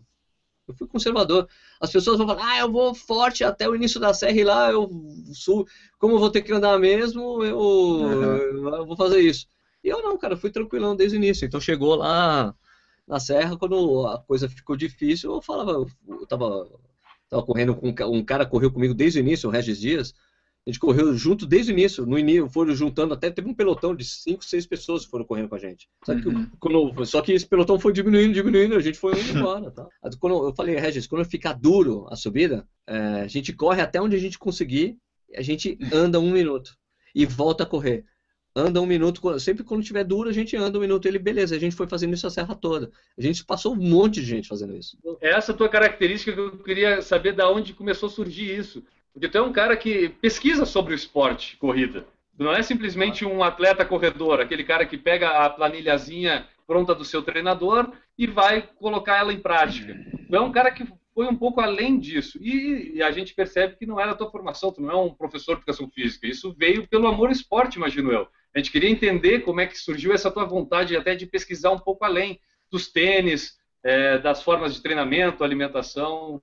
Fala um pouquinho é para nós do Sérgio, os segredos do Olha, Sérgio. cara, originalmente, gente, ó, eu sou, eu, na verdade, eu sou é. da parte da arte, né? Eu sou designer, Sim. na verdade. Eu não pois sou é. jornalista. Quer dizer, eu acabei virando jornalista por vivência, sou jornalista de vivência. Também é, é, correto dizer que qualquer diagramador que trabalha em revista, em jornal, também é jornalista. Isso é absolutamente correto dizer. Eu sempre fui um cara muito curioso, cara, e uma curiosidade que, que veio de casa mesmo, da minha mãe. Minha mãe era, minha mãe era socióloga, então essas coisas da discussão, de querer questionar coisas, é uma coisa que veio de casa. Eu sempre gostei bastante de conversar. Eu, essa coisa de conversar muito, cara, eu sou filho de nordestino, né? Minha mãe e meus, pai, meus pais são de Recife, nasci em São Paulo. Mas meu sangue é 100% nordestino, 100% é, pernambucano. É, então, eu sempre tive, essa, sempre tive muita facilidade de me comunicar com as pessoas a vida toda e sempre fui muito curioso de aprender, de sempre querer ir sempre mais a fundo nas coisas acabou sendo assim na corrida, cara. Eu comecei a correr, mas gostava de ler bastante sobre corrida. Então, quando eu comecei, eu não comecei quando eu comecei a correr em 98, eu não tinha orientação nenhuma. Mas o meu, uhum. o, o dono da editora que eu trabalhava, que era o Luiz Felipe Dávila, a editora Dávila, que fazia a revista Bravo, fazia a revista República, que eram umas revistas muito legais. Uh, ele já tinha corrido uma maratona. E ele me deu, ele foi o primeiro cara que me falou: olha, você deve correr. Corre, ah, você está correndo 10 km, beleza, você corre 10 km, chega no final, de, no final de semana você corre 15 no sábado e descansa no domingo. Você vai. Ele começou a me dar, olha, você pode correr forte uhum. um dia, fraco no outro. Ele que me deu as primeiras orientações, né? Daí foi me interessando. A minha primeira prova de 10 km, se não me engano, eu fiz em 50 não, a primeira prova de corrida que eu fiz eh, foi, foi em 98 mesmo, uma prova que, que não existe mais, era uma prova da Corp, era dentro do Parque Ibirapuera, uma coisa absolutamente inimaginável hoje. mas eram duas voltas na, no circuito de 3 km. Eu me lembro que eu fiz em 30 minutos redondinhos, assim. 30 minutos redondinhos, e daí a minha primeira prova de, de 10 km eu fiz em 58 minutos. Uhum. Daí depois baixei para 52 minutos. E só que daí eu comecei a me envolver. Eu comecei, na, eu entrei na academia para reforçar a musculatura. Eu tinha, andava lendo coisa, falava, pô, é legal reforçar a musculatura. E acabei gostando muito de, de, da academia. Então comecei a fazer spinning e tal. Então fiquei meio que essa paixão ali por, por fazer prova deu uma arrefecida, assim, ah, já, não, vou correr uma meia maratona, não, não vou, tal. E, uhum. e aí meio que ficava só correndo de vez em quando. Só que em 2003, quando meu filho nasceu, eu comecei a me interessar de novo por correr. Eu falei, cara, preciso voltar a correr, preciso emagrecer de novo. Eu, eu quando comecei a correr, eu emagreci 10 quilos. E daí só que eu tinha voltado a. Eu tinha, eu tinha, já, eu, eu tinha meio que tava meio desencanado, não tava correndo tanto tal. E decidi voltar a correr direitinho em 2003. Ah, beleza. Aí fui lá, fui treinar com uma assessoria. Tive as primeiras orientações e comecei a pesquisar muita coisa muita coisa. Comprar livro, ler livro de treinamento e tal. Mas mesmo assim, usava, usava ainda o meu sistema de treinamento desse pessoal, da, da assessoria. Daí comecei a correr, fiz a minha. Inclusive, tem até uma brincadeira que eu fiz mais pra frente, mas a primeira meia maratona que eu fiz, eu fiz 2 horas e 12, depois fiz 2 horas e 6. Eu tinha foi experiências ruins no início de meias maratonas, porque. Só que daí eu saí da assessoria, cara. Saí da assessoria e comecei a seguir treinamento da, da, do site da Runners americana. Uhum. E seguindo esse treinamento, comecei a melhorar. Falei, cara, eu vou começar a ler mais coisas. comecei a ler muito, muito sobre corrida. Assim, eu comprava runners americano direto, eu lia contra-relógio. Então eu comecei a consumir muita informação, muita informação. E foi assim, quando eu entrei na contra-relógio, passou a ser mais ainda. Entendeu? Porque eu comecei a levar conteúdos novos para a revista que não tinha e tudo mais, da minha curiosidade. Eu questionava muito o Tomás: olha, mas essa matéria aqui tá errada, essa planilha aqui não faz, não faz sentido. Tal. Né? Hum. Eu me divirto muito fazendo isso. Eu gosto muito de ler. Eu sempre, eu sempre fui um cara que li bastante. Então, tem essa a coisa da facilidade de, de, de falar inglês, ajuda muito nesse sentido. Então, compro muita coisa que sai lá fora, eu leio. Né? É, porque, e... na verdade, de material, é, é, até, até no, no curso, é, eu e o N, a gente se arriscou até por causa do podcast. Depois do podcast, a gente resolveu fazer educação física. Então, eu e ele ah, acabamos entrando na, entrando na faculdade. E eu te digo, muito dentro da faculdade, eu fiz as duas cadeiras de atletismo dentro da faculdade, e material sobre atletismo, corridas, é muito escasso na língua portuguesa. Então, a grande Aham. base que a gente acaba tendo é através Tudo da fora. língua inglesa, a gente pegar material gringo para poder conhecer um pouco mais isso. Hoje, até por causa dessa febre da corrida no Brasil, já tem conhecido, aparecido mais livros traduzidos e tudo. Mas é, a gente vê que pelo teu conhecimento científico do esporte, pô, tu foi um cara muito curioso na época que tu começou a correr para ir atrás disso. Até eu queria que tu falasse um pouco mais. Pode falar. Tá, tá, não, entendi, entendi. Essa coisa da cientificidade, cientificidade, cientificidade. Essa coisa, coisa isso, isso, isso, é coisa, isso é coisa da minha mãe, velho. De procurar a informação correta para escrever a coisa correta, procurando apurar a informação, citar fonte, isso é coisa que eu aprendi uhum. com minha mãe mesmo. Né? É. Você vai dar uma informação que seja correta, não ser, não ser superficial. E, cara, e, e eu, como te falei, quando eu fui para contra-relógio, eu me lesionei. Daí depois, com o tempo, eu comecei a me machucar de, de novo, outras vezes. Uh, cara, normal, coisa de corrida. Eu me lembro, quando eu, tava no, quando eu treinava com assessoria, eu escutei do, do, do, do treinador. Ah, Sérgio, corrida e lesão é uma coisa normal. Todo mundo se lesionou no dia. Eu falei, cara, não faz sentido. Não faz sentido. Né? Então, quando começou no, no, é, eu me lembro quando eu vi um Five Fingers pela primeira vez, eu fiquei super curioso. Não deve ser pra, pra correr, pô, uma correr descalço, ah, pô, que coisa esquisita e tal. E daí, eu, pô, eu me lesionei, tive uma lesão um pouco mais chata, cara, que é a síndrome piriforme, que é, que é no ossinho ali, né, o músculo que junta a bacia Sim. com o fêmur, é isso, né? Isso, isso, exato. E, então, inflamação naquela área que é comum, uma lesão comum em alguns corredores. Tive essa lesão quando eu estava me preparando para a maratona de, de Punta del Leste. Até então, ó, tinha, ó, então, só retomando, eu e, quando eu cheguei na conta relógio, eu, fazia, eu já fazia 45 nos 10, eu tinha a meia maratona para 1,50 quando entrei na conta relógio. Eu entrei na conta relógio, daí em 2008 eu fiz 3 horas e meia, 3 horas e 36, baixei para 1,45, 1,42, para 1,42 a meia maratona, eu fui evoluindo na corrida, na conta relógio eu consegui me dedicar mais à corrida, e fui melhorando uhum. meus tempos. Então, quando eu fui para Punta del Leste, que foi em 2009, eu estava indo para baixar de 3 horas e meia. E estava Uhum. treinando muito bem. Eu estava fazendo, inclusive, o treinamento que é de um livro que eu até escrevi uma matéria na, na, na Contrarrelógio, é aquele Run Less, eh, Run Faster, que na verdade não significa isso, né? Corra mais, corra mais rápido, corra Corra menos, menos. corra mais rápido. Não é isso. Isso é um título fa- falso, na verdade, é porque você corre três dias na semana, treinos super intensos e você tem que complementar, complementar necessariamente com dois treinos aeróbicos de é, sem impacto, né? Pode ser natação, bicicleta, tal. É, fazer cross training sem impacto. Bom, É, daí é. eu tava treinando super bem para essa maratona, cara. Super- é, a- quando eu fiz os 3,36 na- em Porto Alegre, eu fiz fazendo esse método, usando esse método dos caras. Falei, pô, treinei, terminei, terminei a maratona sobrando. Eu podia ter feito, certamente eu teria feito abaixo de 3 horas e meia. Só que eu nunca tinha baixado de 3,45. Então eu tava. Eu Tá tô bem bom, assim, né? vou ficar aqui, aqui tá bom, aqui tá bom. Porque eu, eu lembro de ter encontrado um cara no quilômetro 8, ele. Cara, você tá fazendo pra quanto? Eu falei, cara, eu quero fazer o índice do. Quero fazer abaixo do tempo da. Pra eu ganhar o diploma da, da, da contrarrelógio. Ele, pô, eu também, quanto que é o seu? Eu falei, ah, o meu é 3,45. Ele, porra, beleza, então eu vou com você. Eu, tá bom, daí a gente passou o primeiro quilômetro 5 e 5. Ele, pô, a gente tá 5 e 5, cara. Eu, você tá bem? Eu, tô. Então vou continuar. A gente foi indo. No 20, no quilômetro 20, ó, Sérgio, eu vou com você até aqui, vou segurar. Eu falei, cara, vamos aí, você não tá legal? Tô legal. Então a gente foi indo. No 32, ele falou, Sérgio, eu não aguento mais, eu vou segurar a ponta. Daí eu fui embora, daí eu acelerei um pouco, né? Fiz 3,36. Daí em Punta del Leste, cara, é, eu- no treinamento eu tive a lesão. Eu bati o pé no chão, bati o calcanhar no chão, eu senti um choque no piriforme. Sabe que, cara, corredor é tudo teimoso, né? Eu vou correr com a lesão mesmo, foda-se, vamos aí, né? Mesmo não sendo normal, fica correndo com dor, né? A gente já É. entrevistou duas vezes o, o, o Alexandre Lopes, né? Ele falou, meu, não é normal correr com, sentindo dor. Não é, não é pra sentir dor. Tá sentindo dor? Sim. Não é normal. Eu fui lá, cheguei em Punta del Leste com a lesão, fiz 13,36, fiz mesmo, mesmo, tro- mesmo caminhando na prova, mesmo caminhando na prova, eu fiz ela pra. Fiz 3,46 mesmo andando pra cacete na prova, quebrado por causa da lesão, tava me machucando. Uhum. Então, quando eu voltei, quando eu voltei para o Brasil, cara, é, eu não conseguia correr. Eu, eu ia treinar do meu piriforme, ia treinar do meu piriforme. Falei, cara, vou dar um mês de molho, vou ficar um mês de molho. Se, Autotratamento, né? se, a dor, é, se a dor sumir, porque em geral é assim, né? Lesão na corrida é muito assim. Você para de treinar, ela some, né?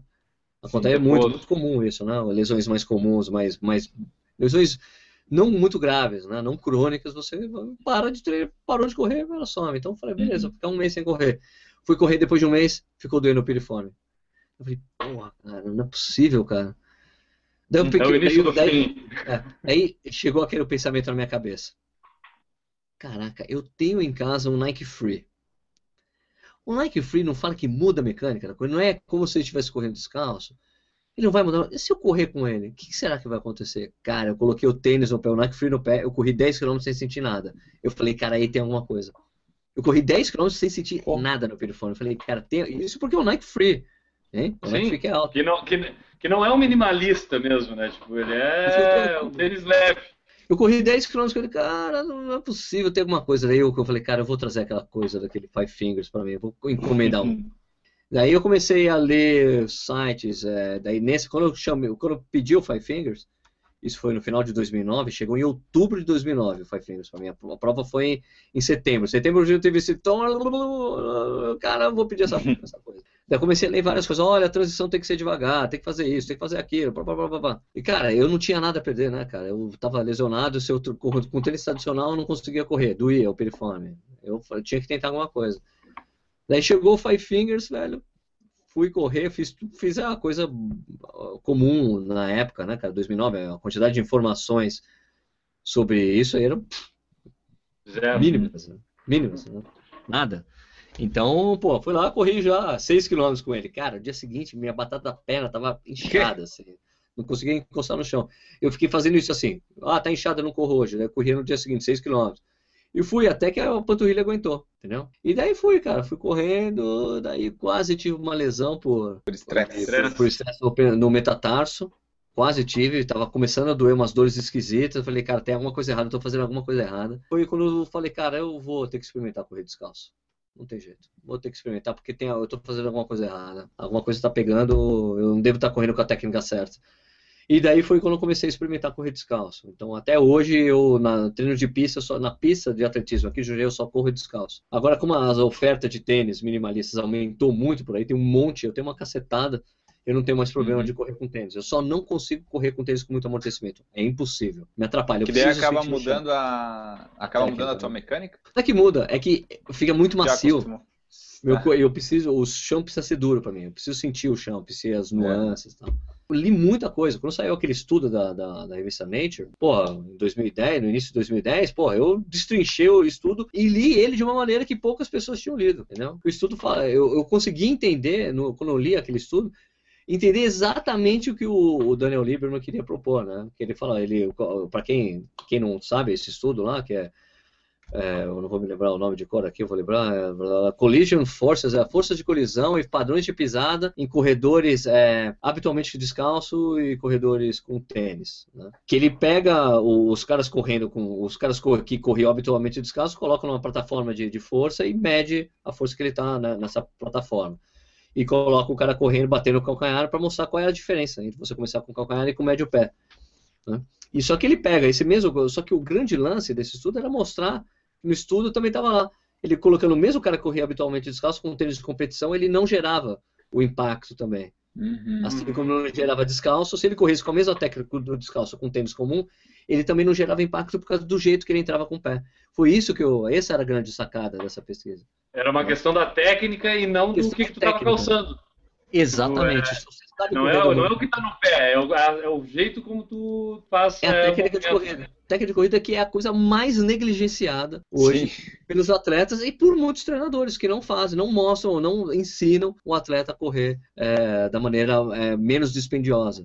Eu conheço um cara Conheço um cara daí, de, de, Santa Catarina, que faz isso, cara. Ele pega, ah, você quer aprender a correr comigo? Eu vou te ensinar técnica de corrida antes de você começar a correr. Fábio Perreira, daí de Santa Catarina. Ele, ele, eh, o método dele é esse. Você quer treinar comigo? Ele é de Balneário, eu acho, Balneário Camboriú. Ah, pode ser por isso. E faz isso. Ah, você quer correr? Eu vou te ensinar a técnica. Você tem que pisar aqui, tem que ser assim. Ele ensina, dá vários exercícios educativos Aí Quando ele é vê que a pessoa está pronta, aprendeu, beleza, agora eu vou te começar a passar treino. Você só, eu, pra, na minha política, de, minha, minha visão, sempre foi assim: para você aprender a correr direitinho com a técnica, você precisa correr descalço de novo. Ter a sensação de criança, de moleque. Eu, eu nas clínicas de, de, que eu fiz durante um tempo aqui em São Paulo e outros lugares que eu fui, de adaptação para tênis minimalista, eu fazia as pessoas fazerem isso. Tira o tênis, vamos dar uma volta no quarteirão, todo mundo correndo para vocês verem como que é. E eu colocava também na, na clínica, eu colocava a cena do meu filho, que hoje tem 7 anos, ele com 5 anos correndo na frente de casa descalço. Como ele, ele, a técnica dele é perfeita, natural, instintiva. Sim. Porque a técnica de corrida faz com que você corra mais tempo gastando menos energia, a técnica correta. Entendeu? E existe, e, existe então, diferença de achar que a pisada é uma coisa é, comum para todo mundo. Por exemplo, a pisada caminhando de uma pessoa pode ser de um jeito e quando ela começar a correr, a pisada dela muda. Entendeu? Tipo, então, então isso, é, isso, é um, isso é um problema que tem na faculdade de educação física eu sei, que eu sei, que é a coisa de que eu sei de várias pessoas que eu conheço, inclusive até o Marcelo Camargo, ele aprendeu que a corrida tem que ser como a marcha, né? Que a marcha é o caminhar, né? Que isso, é uma marcha. Que a corrida é que nem a marcha, comece que é o mata-borrão. Quem disse que é assim? Não é assim, nunca foi assim, não. nunca foi. Se você é, pega, só correr descalço que a gente você... vê, né? Você pega, pega vídeo do Emil Zatopek correndo, você vê se, se, ele começa a pisar com o calcanhar, se você conseguir colocar em quebra Ninguém naquela época começava, com, começava a corrida uhum. com calcanhar. Se você vê qualquer atleta de 5 mil, 10 mil pista, você vê que os caras não começam com calcanhar. Essa coisa, ah, vamos estender a passada. Estender a passada é para trás, cara, nunca para frente. É, né? ele, ele, ele puxa o chão, né? Tipo, ele não tá. É, isso, isso, você puxa o chão. o chão, né? Exato. Isso traciona. Senão você está freando, né? Você bate o pé na frente e tem a lei de Newton, não. Você bateu o pé na frente, a, a força de reação é diretamente oposta, né? De reação é diretamente oposta. Então você freia, né? Um freio, uma freada de milésimo segundo que tem um custo energético e para as articulações, né? E aí os meniscos começam a pedir, né?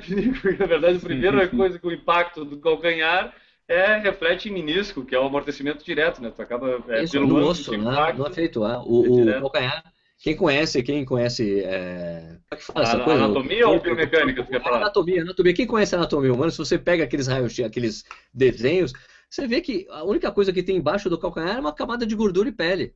Não tem músculo ali. Uhum. Ele não é feito para absorver impacto ali. Quando a gente, o que eu costumava dizer na, nas clínicas, assim, que era muito interessante, é o seguinte: é, ninguém desce escada usando o calcanhar. Você nunca pula de um muro Aham. pro chão usando o calcanhar. Né? Você não pula a corda é, batendo o calcanhar. O nosso corpo foi feito para usar os tendões elásticos, né? Do- tanto a contração e a expansão dos músculos, como os tendões são elásticos exatamente para fazer esse salto. E a corrida nada mais é do que saltos sucessivos. Bom, como eu estudei muito essa coisa, cara, é, e, e para mim a coisa mais interessante é o seguinte: é que desde que eu fiz a transição e correr descalço, e correr com tênis minimalista, eu nunca mais me lesionei. Desde 2010 eu nunca mais me lesionei. A única, depois, de- depois da, da transição. Na transição eu cometi erros, porque por falta de informação, né? A gente costuma ter o, o Eric Neves, que é o Uhum. que é um cara que também que corre descalço em Brasília, ele fala, Sérgio, os primeiros índios são sempre os primeiros a tomar as, as flechadas. entendeu? Né? Ou é só lembrar, né, do, do dia D, né? Os primeiros que Aham. desmarcavam, já, ó, É, bicho, que só sobrevive quem tá saindo por último ali, amigo. Eu nunca mais me lesionei, cara. Então, quando eu fiz as, eu decidi fazer as clínicas, que tinha muita gente que com curiosidade não sabia como fazer, eu falei, bom, vou reunir um material e eu ensino as pessoas. E qual que é o objetivo de, de é, tá treinando com alguma prova em vista, assim? Vou correr Las Vegas, né? Rock and Roll Las Vegas. Ah, isso, isso. Vai correr Las Vegas mais por causa do rock and roll ou por causa da corrida? cara? Por, por, tem as duas, as duas coisas são importantes. O, o- mais legal de tudo é saber que quando eu estava assim, pesquisando na época, cara, deixa eu ver, deve ter algum show legal pra ir, né? E não tinha nenhum show legal. Daí depois os caras anunciaram assim: Kiss, a banda Kiss vai fazer temporada em Las Vegas. Eu, que data, que data, que data? Ah, que sensacional. Já comprei ingresso, já. Já comprei Ah, ingresso. legal. né? Porra, Literalmente unir o útil ao agradável. Eu já emendaria assim, qual a tua perspectiva de futuro para corrida no ar? Porque eu acho que até muito da tua vida daqui para frente está muito ligado nesse crescimento do corrida no ar e que eu acho que isso até, já emendando a pergunta também, o quanto isso acaba complicando a tua vida de treino. A gente sabe que para produzir, para editar, para fazer, fazer o corrida no ar acontecer, isso acaba deve, deve acabar tomando uma boa parte de tempo do, do teu dia e isso deveria deve atrapalhar um pouco teus treinos. O É. Sérgio até saiu da contra-relógio, acho, né? Eu saí da contra-relógio em fevereiro. tá? É. Então eu vou fazer a parte cronológica. Eu cheguei, eu tava na contra-relógio, até e daí essas, começou a pintar muitas oportunidades de grana, de entrar umas graninhas aí, não grana, grana. Mas Uhum. começou a pintar umas oportunidades. De fazer aquilo que tu não conseguiu fazer no contrarrelógio, é, de monetizar o, a- o trabalho. Né? Isso, Esse exato, de entrar grana e, cara, e comecei a ter problemas, assim, de, porque eu tinha que, eu tinha que ter tempo mais disponível para fazer coisas pro corrido lá. Por exemplo, se eu, se eu quiser ir amanhã, que é uma coisa que é um plano que eu tenho que já conversei, de, de descer para Santos para falar com o Valmir Nunes, que é um dos melhores ultramaratonistas que, do mundo, eu Uhum. posso fazer isso amanhã. Eu ligo, Valmir, você tá aí, vou, eu pego o carro e vou, entendeu? Eu quero ter essa liberdade, eu precisava ter liberdade para viajar quando eu quisesse sem prestar conta, entendeu?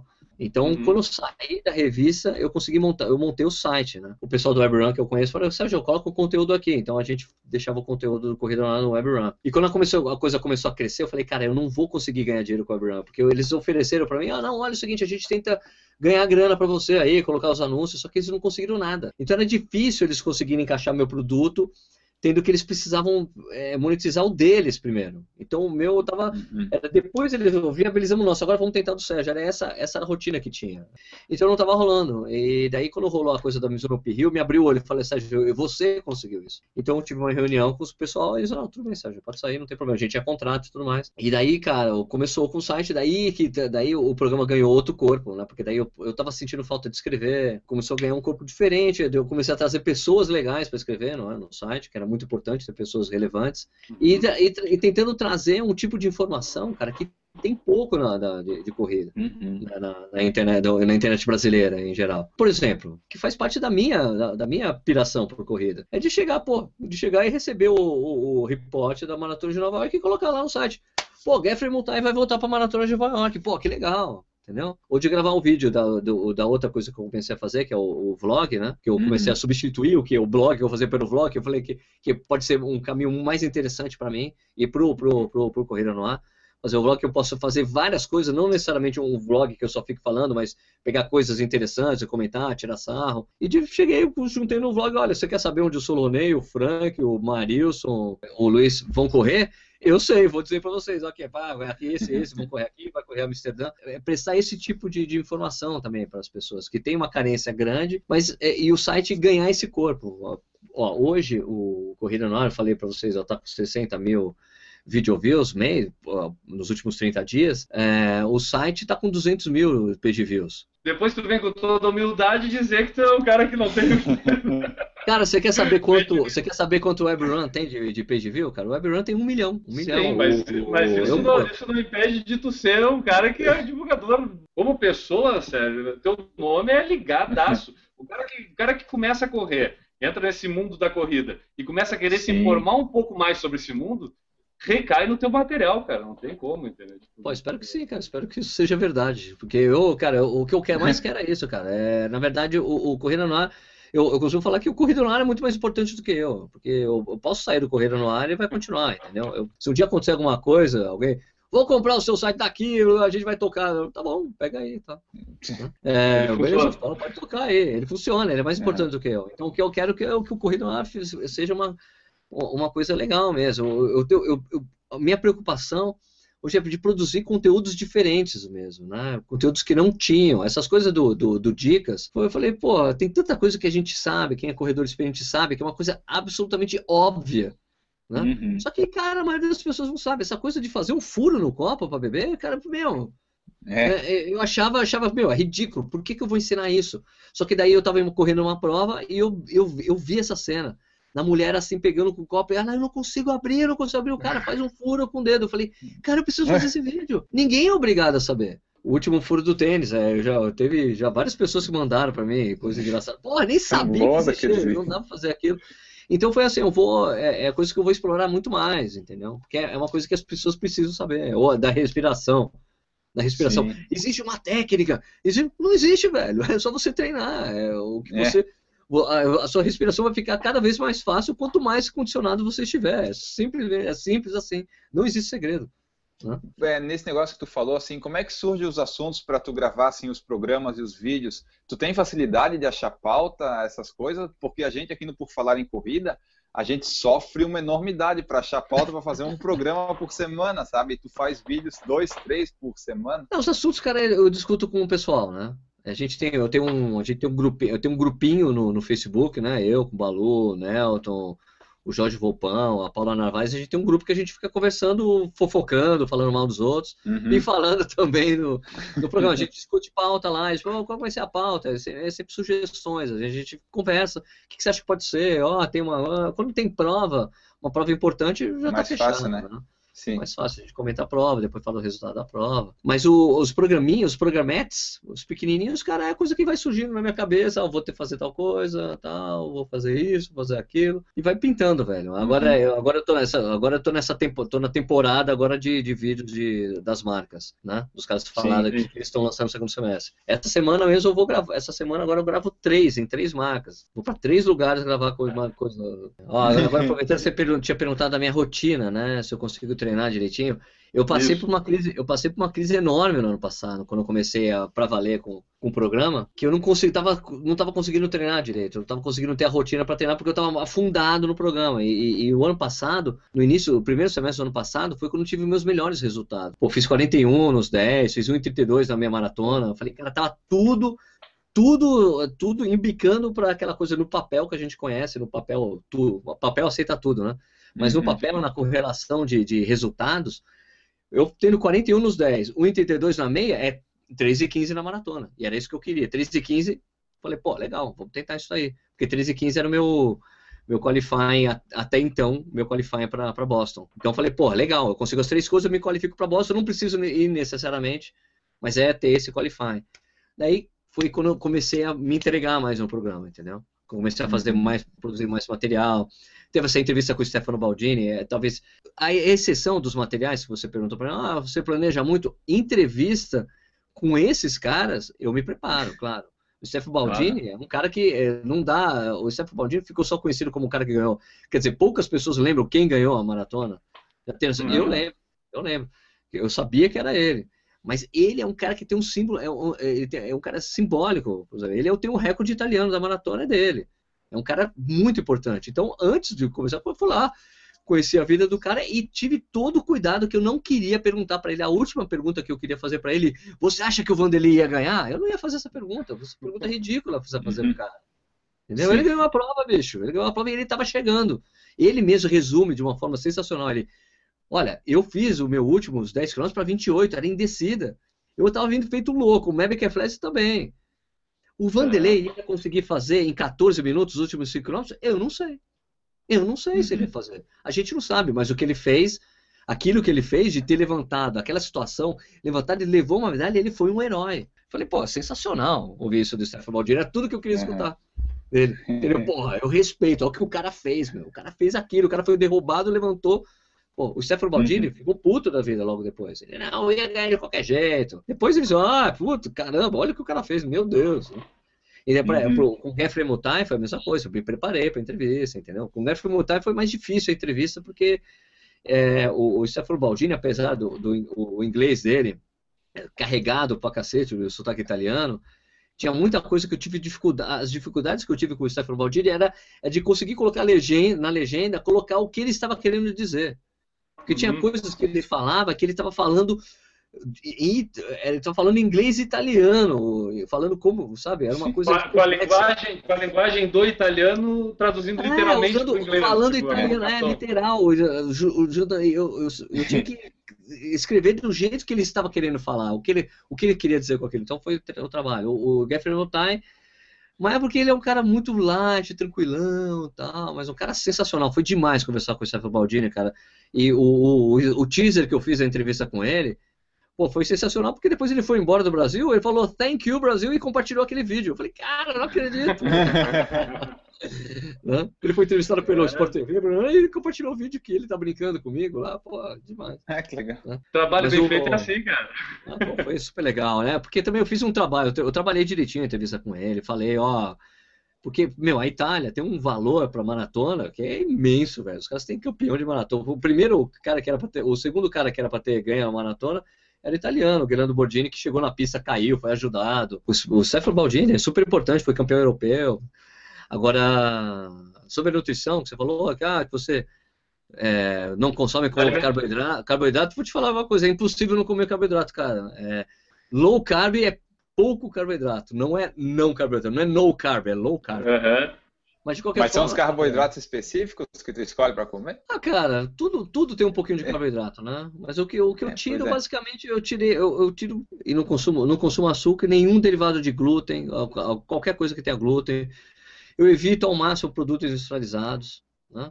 Então hoje a minha dieta é assim, cara, é meio, é, a- o que eu faço hoje é, é- é tudo meio esquisito, é uma mistura de vários, vários conceitos de, de, de, de- de- de comida, mas basicamente segue a coisa que é uma mistura do paleolítico com, com a dieta paleolítica, que seria o que a gente consumia de comida quando, como, quando Uhum. os seres humanos se estabeleceram como espécie, e é o que se comia naquela época. Porque, o segundo que os caras falam lá, no, quando eles pegam os, os, os fósseis né, do período paleolítico, né, dos homens do período paleolítico, os caras têm ossos super inteiros, estatura alta, tudo mais. O período seguinte, que é o neolítico, introdução da agricultura, os, os fósseis, assim, o cara tem cárie no dente, ossos inflamados. As causas de morte no paleolítico era, meu, quebrou a perna, você morre, velho. Ou você morre porque foi atacado por um bicho, tem uma lança de É. guerra, mas É. Bom, mas então é isso. Então, o que eu faço é isso, né? eu, eu priorizo comida de, que a gente chama de comida de verdade, e eu faço uma mistura hoje do que é paleolítico com low carb, high, eh, que é low carb high fat, que a gente chama, né? É LCHF, né? Low carb high Isso. fat. Então, alto consumo de um consumo alto de gordura e baixo de carboidrato e moderado de proteína. É assim. é- O Enio pergunta sobre isso. Semana passada ele entrevistou o Adriano Bastos.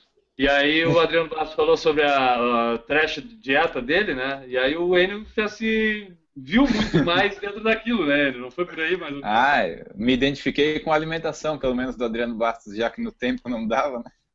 O que eu faço, velho, assim, eu vou em hamburguerias, assim, eu vou. Eu peço, vai me dar um sanduíche no prato, sem o pão.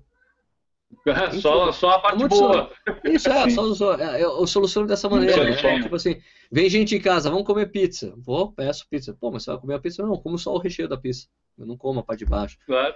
Aham. Mas o que eu priorizo hoje, eu- hoje eu tenho comido mais gorduras mesmo, mais gorduras, é gordura saturada e monossaturada. Então é muita é, óleo de óleo de coco, muita manteiga, né? Uhum. Muita daí é carne, é tipo a, a proteína tudo com a proteína com moderação, cara. Mas é uma teoria muito complexa. Se você se a gente for começar a falar sobre isso agora, é complicado também porque eu não sou nutricionista, então eu não posso advogar uma coisa assim. Não, é não- e também inclusive não é uma bandeira que eu levanto, que todo mundo Uhum. deveria ser assim. Cara, funciona pra mim? Funcionaria pra todo mundo? Funcionaria. Só que tem, tem preços a, ser- a serem pagos. Aham.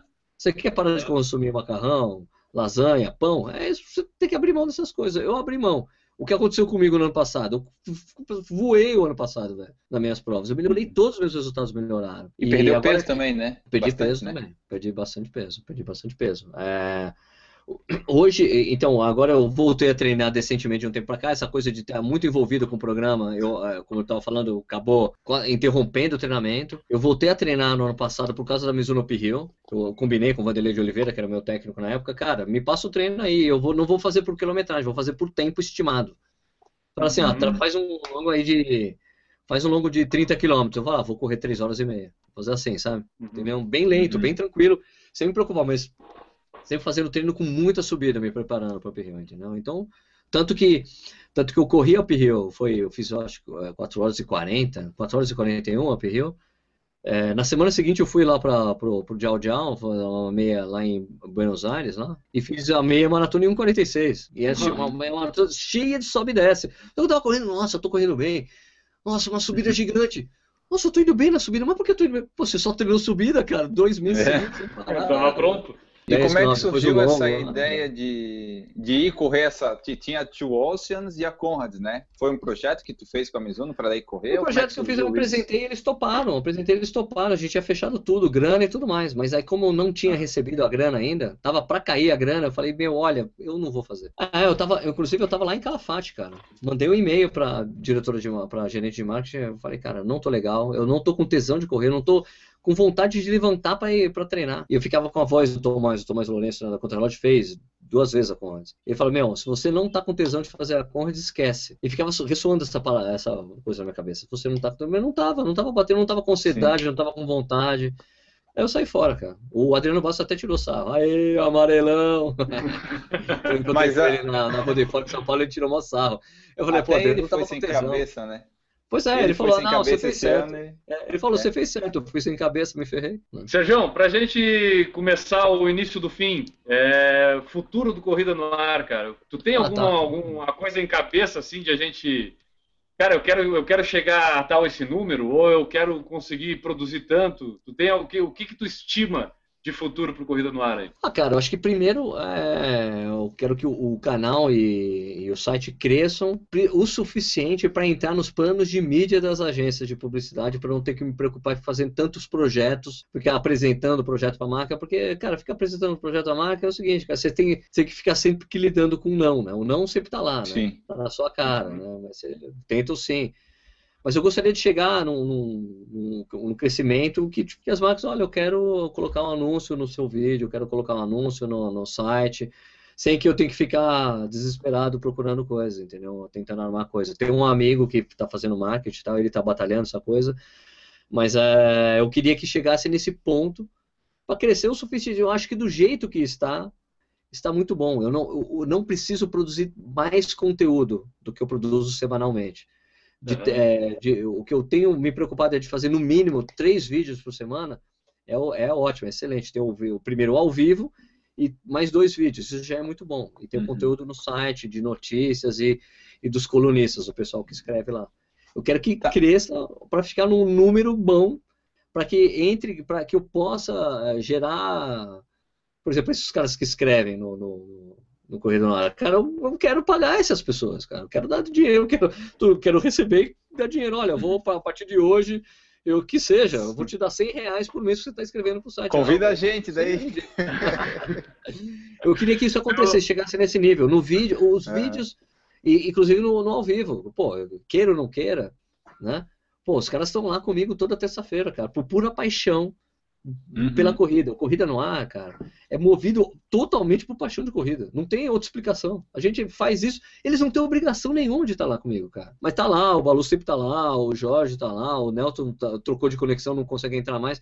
As pessoas estão lá porque querem porque gostam uhum. daquilo. Isso, a gente gosta de questionar, a gente gosta de ver a corrida de outro jeito. Talvez é, é a uhum. melhor maneira de definir o corrida online é isso, é são as pessoas que são loucas por corrida, absolutamente loucas por corrida, gostam muito de corrida, gostam muito do assunto corrida, conhecem com profundidade e a gente gosta de se divertir e falar besteira também, claro. E mesmo nessa, nessa fase atual que tá bem bom e tal, mas tu não conseguiu ainda esses negócios de agência de publicidade, tu conseguiu monetizar de uma forma que daí tu precisa, tu consegue viver só do corrida no ar? Então, cara, o que aconteceu foi que é, minha mãe, minha mãe faleceu faz uns três anos e a minha irmã comprou, é, eu tenho três irmãos. Minha irmã mora no apartamento que minha mãe morava. Ela falou, quero comprar o seu um quarto do apartamento.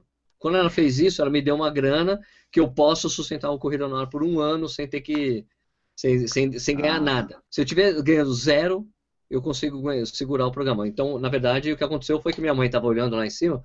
Falei, cara, eu preciso ajudar o Sérgio de alguma maneira. Vou dar um jeito. Eu vou ser, eu vou ser sócia do Corrido lá. Ela botou um dinheiro aqui. Então, isso me ajudou Aí... bastante. Me ajudou a comprar equipamento. Uh, foi o que eu comprei: o, computador, uh, o, os equipamentos que eu comprei, que eu adquiri, entendeu? Pra, porque tudo que eu viso hoje, com o dinheiro que entra, é melhorar o equipamento que, que eu uso. Uhum. Agora, por exemplo, eu estou com dois microfones de lapela sem fio.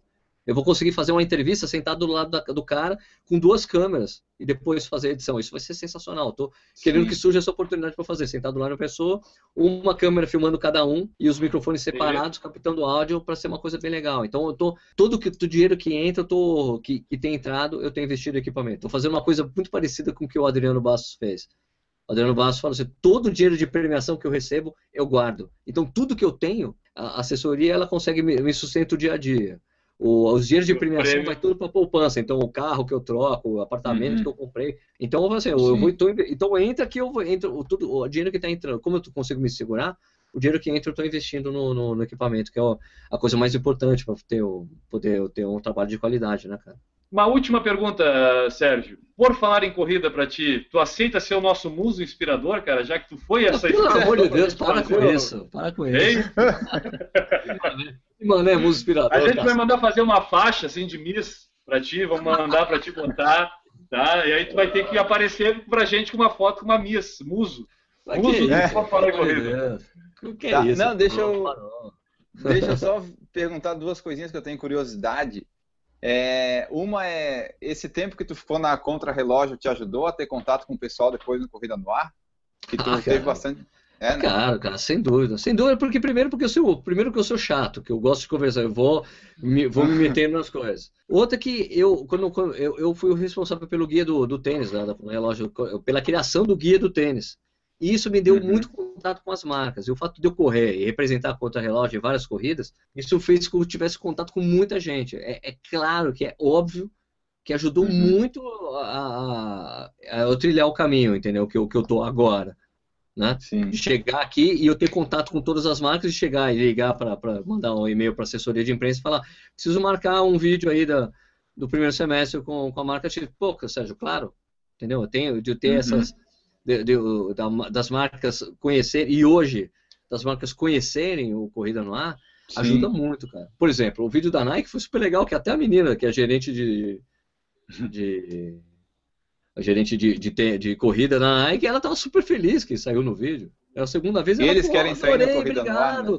Ela, porra, que legal, putz, você viu demais. Ela, ela no vídeo ela fala, eu sou no fã número um do canal. Quando eu coloquei a camisa, quando eu mostrei que a gente fez a camisa do Corrida no Ar, ela falou, eu quero, eu quero. Eu falei, cara, menina da Nike. Da, eu fui gravar com ela, falei, olha, você falou que queria, tá aqui a camisa. Eu peguei uma das que eu das poucas que eu tenho, falei, ó, tá aqui, você pediu a camisa, tá aí. obrigado. Então, assim, cara, é, é, é, o jeito que eu estou fazendo agora essa coisa do, dos tênis ajuda muito as marcas a mostrarem os produtos. Eu falei, cara, se claro. ficar só eu fazer o review, o review desse tênis, e, e eu falei, o, o, meu, meu chaveco no início pro pessoal era o seguinte, olha, você tem a chance de você falar Dizer, com esses né? produtos do jeito que você quer vender. Eu não vou falar nada. Você mostra uhum. do jeito que você quiser e mostra quantos produtos você quiser. Eu só quero mostrar, eu quero só, só o meio de mostrar isso. Para vocês é melhor, porque daí é uma, uma visão técnica do jeito que vocês querem que seja mostrado. Vocês conseguem mostrar todos os tênis e com mais antecedência do que os guias de tênis de revista, que às vezes não uhum. chega na mão das pessoas. O cara pode ir lá ver Sim. o vídeo. Tem cara me enchendo lá, oh, o tênis lá, mas ah, o, preço, o peso tá errado. Daí eu fui ver, não, o peso tá certo. O cara que tá viajando, por exemplo, sei lá. Sim. Entendeu? Então tem umas Sim. coisas divertidas, assim, para mim é muito, é muito importante essa coisa de mostrar os produtos das marcas. E eles reconhecem, têm reconhecido isso, mas eu quero. Uh, eu só eu quero só que ele entre, de, de alguma forma os caras comecem a tentar encaixar o Corrida no Ar no, nos planos de mídia. Isso só acontece, só acontece, só, provavelmente só acontece em 2015 agora. Uhum. Então, o trabalho agora é de conversar com o pessoal, falar, escuta, me colar, não esquece de me colocar no plano de mídia para é. que vem, reserva uma verba para entrar no Corrida no Ar, porque, poxa, tá ganhando importância, já estamos assim, já estamos com tantos video views. Ó, por exemplo, cara, o, o canal hoje ele está com quase tá com 5.350 e alguma coisa Isso. assinantes, né? Exatamente. Ele quando ele passa, quando ele, quando ele, ele só precisa passar a, a os 6.800 da Nike que tem, que a Nike corre, que é um número que eles, que eles, têm, que eles têm que era na verdade da corrida da corrida Rio São Paulo, do Nike 600. Uhum. Então, na época uhum. que eles trabalharam muito o canal do YouTube, né? Se, assim, 5.361 atualmente. Beleza, beleza. Então assim que passar o canal da Nike, aí sim eu vou poder dizer o Corrida no Ar é o maior corrido, canal de corrida, corrida. Do, do, YouTube em português. Daqui a pouco passa. Porque não tem, porque, porque é o único, o único canal, como eu falei para vocês, cara, eu queria que tivesse mais gente fazendo, entendeu, o vídeo.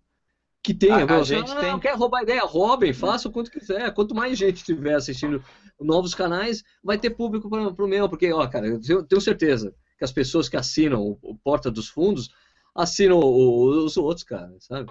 É, claro, outro, claro. Você, você, acaba descobrindo outras coisas, é bom para todo mundo. A gente até tentou fazer aqui no Por Falar em Corrida no YouTube, mas daí tomou muito tempo e daí a gente viu que tinha que ficar só no áudio por enquanto, porque a gente não tem tempo para continuar é. no YouTube.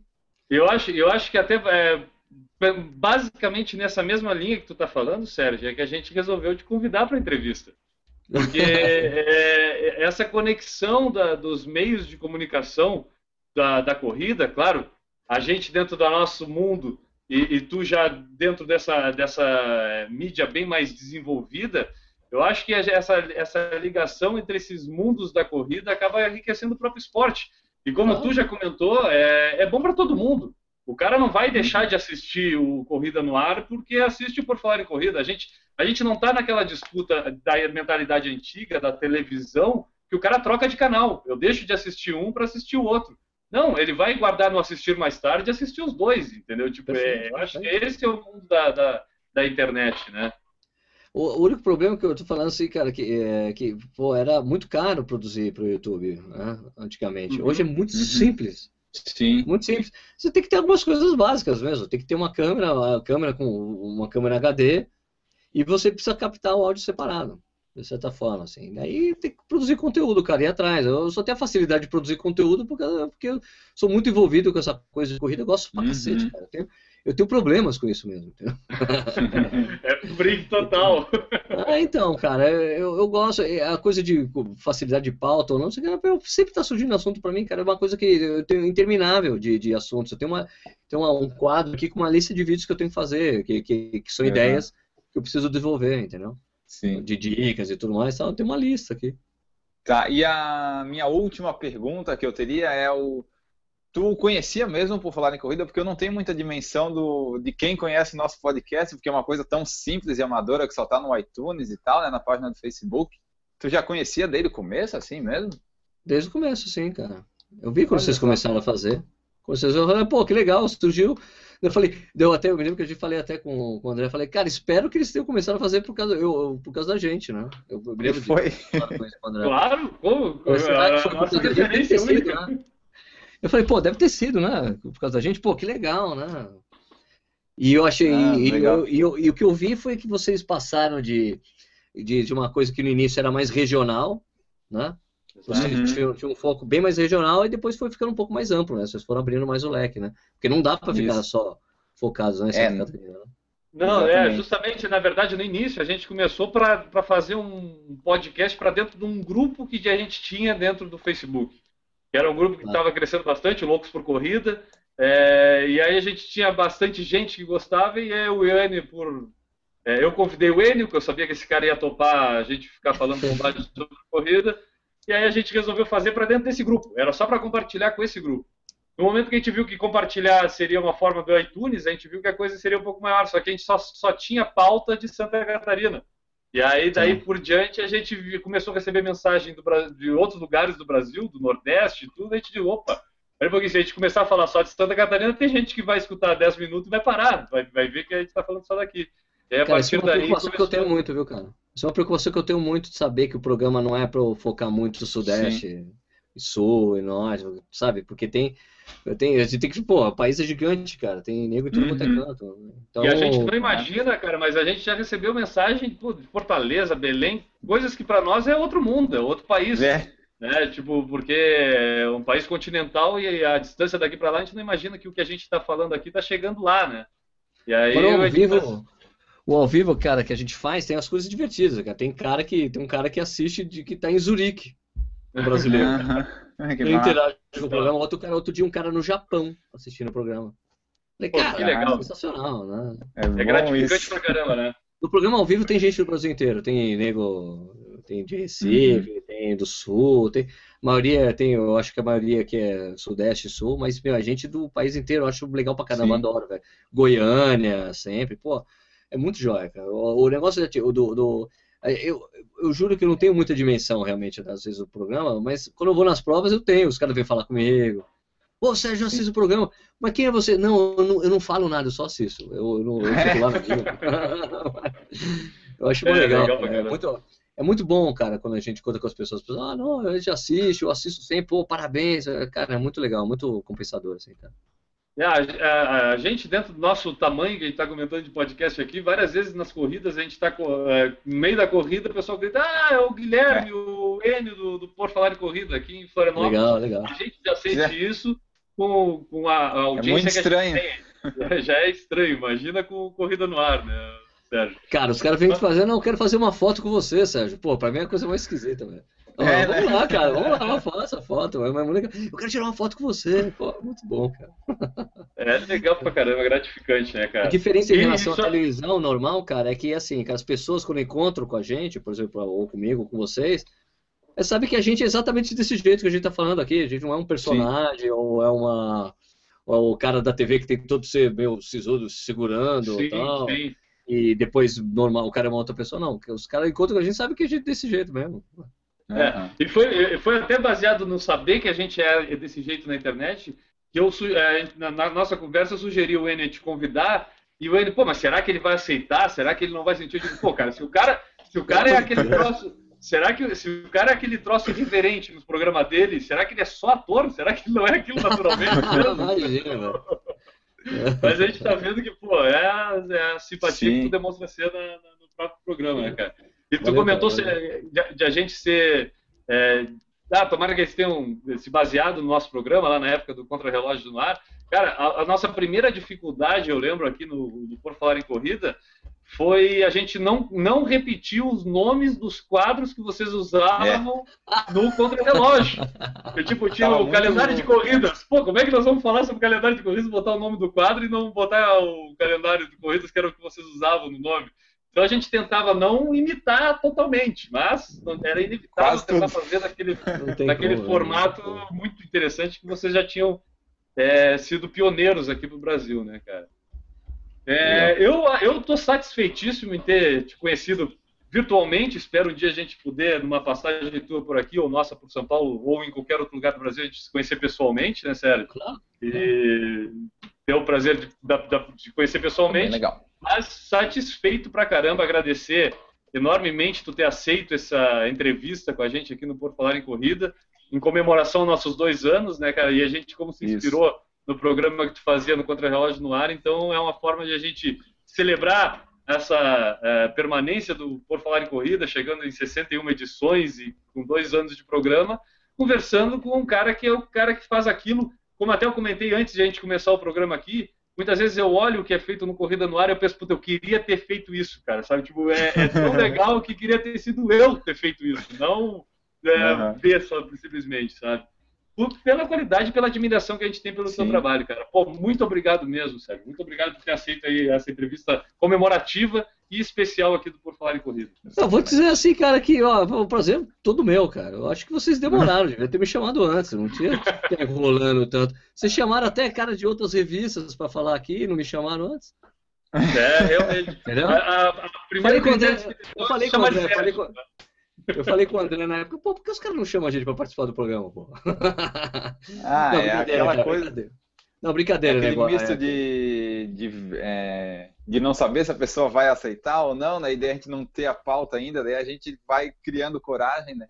O Guilherme sugeriu quinta-feira para sugeriu quinta-feira para ter entrevistado. Eu, tá, vou mandar mensagem para ele para ver. Daí a tua recepção, até me eh, falando de como assim eu conheço por falar em corrida e tal, foi até surpreendente assim para nós? Ah, cara, e daí tu aceitar tão simples. Não, velho, para mim, não, para mim é um prazer imenso, cara. Mas só preciso uhum. falar uma coisa para vocês muito importante. Eu não tenho 1,80m, tá? Eu não tenho 1,80m. Todo mundo acha que eu tenho 1,80m. Quando eu... Pô, você achava que você era mal grandão, no vídeo você parece ser um cara grande. Não, cara, eu tenho 1,80m. Eu tenho 1,70m, eu tenho estatura mediana, tá? Tá. Então, se você for encontrar, você então, um cara normal. Então a gente, então a gente é. O Enio, nós somos um podcast maior que o Corrida no Ar, cara. É. 1,87 de média. Os dois têm 1,87 de altura, cara. O Guilherme, você. O, Guilherme dá pra, dá pra, imaginar que o cara é grande, mas você, Enio, não. Você pra mim era um cara de 1,60m por aí. Não, tem 1,87 também. Cara, então acho que foi um prazer ter entrevistado o Bruce Willis, né? Aqui Opa, no é, nosso de corrida. O próprio, o próprio. o próprio. Muito legal. Sérgio, parabéns pelo teu trabalho, cara. Mais uma vez, obrigado. A gente fica é, gratificado por ter aceito mais esse, esse convite pela gente e por toda essa história aí. E te desejar sucesso que continue fazendo aí o Corrida no Ar cada vez é, o melhor canal de corridas que a gente tem aí no Brasil, e em língua portuguesa até, porque não, né? Pô, cara, eu que agradeço, eu agradeço de novo, cara, o convite, para mim foi um prazer imenso, cara, estou à disposição, sempre que você quiser, né, toma aí. Uma salva de palmas para Sérgio Rocha, obrigado, galera, falou!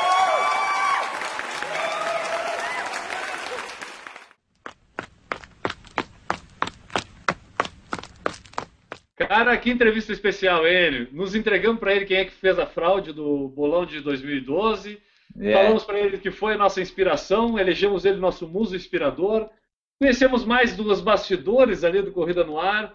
Eu acho que foi bem legal, né, cara, para ser uma edição comemorativa e a gente mostrar mais esse lado da mídia da corrida no Brasil aí com o Sérgio Rocha, uma personalidade desse mundo das corridas, né? Isso, a gente escolheu bem o convidado para o nosso aniversário de, de dois anos, porque pega o cara que é o o cara e a cara, né, como a gente falou, da corrida na internet, aqui o Corrida no Ar, e foi um papo bem legal, foi extenso, mas é um extenso que tem conteúdo em todo ele, né? O pessoal vai gostar aí, o pessoal que ouviu, gost... acho que vai gostar de ouvir essa entrevista, porque fala de tudo, como tu mencionou. Acho que foi bem legal, assim, para o nosso programa comemorativo de dois anos. Bem melhor do que o que a gente estava programando antes. É isso aí, cara. Depois dessa excelente e especial entrevista com o Sérgio Rocha, resta a gente terminar aqui com nossos recados básicos do fim de podcast, né? Isso, é. Tipo, nos últimos dois podcasts foram duas entrevistas, né? Tá bem, tá bem mais legal para nós fazer esse negócio de talk show, entrevista, do que com os assuntos. Mas o pessoal que quiser pode continuar mandando e-mails de relatos de provas, que no próximo podcast, quando tiver uma pauta mais certinha, que não for entrevista, a gente vai ler e botar em dia essa, esses assuntos que o pessoal manda. Exatamente. E quem quiser nos enviar os comentários sobre a própria entrevista, que a gente fez com o Sérgio Rocha, né, colocando é, o que achou, se já conhecia o Sérgio Rocha, se não conhecia, se gostou de saber mais sobre o Corrida no Ar, que garanto que grande parte das pessoas que assistem e ouvem o Por Falar em Corrida também conhecem o Corrida no Ar, até por ser um podcast maior e o melhor é, de, uhum. de corridas aqui no Brasil. Mandem também suas mensagens, as suas é, sugestões e comentários aí sobre esse programa que você acabou de escutar agora, que foi Por Falar em Corrida número 61, entrevista com Sérgio Rocha. Isso, daí o pessoal pode continuar acessando as nossas redes sociais, né? E-mail, Twitter, Facebook, Instagram. E a gente queria agradecer também os downloads, acessos e compartilhamentos que a gente teve na entrevista do Adriano Bastos, que foi o programa anterior, né? E da Maratona de Santa Catarina. Pena que a gente teve um pequeno probleminha no servidor e não conseguiu guardar os dados exatos dos downloads, dos downloads, mas é, é possivelmente é o nosso melhor e maior podcast que teve mais é, que o pessoal baixou mais. Só que daí a Exato. gente não tem como comprovar isso, né? É a lei de Murphy e a tecnologia prejudicando por falar em corrida.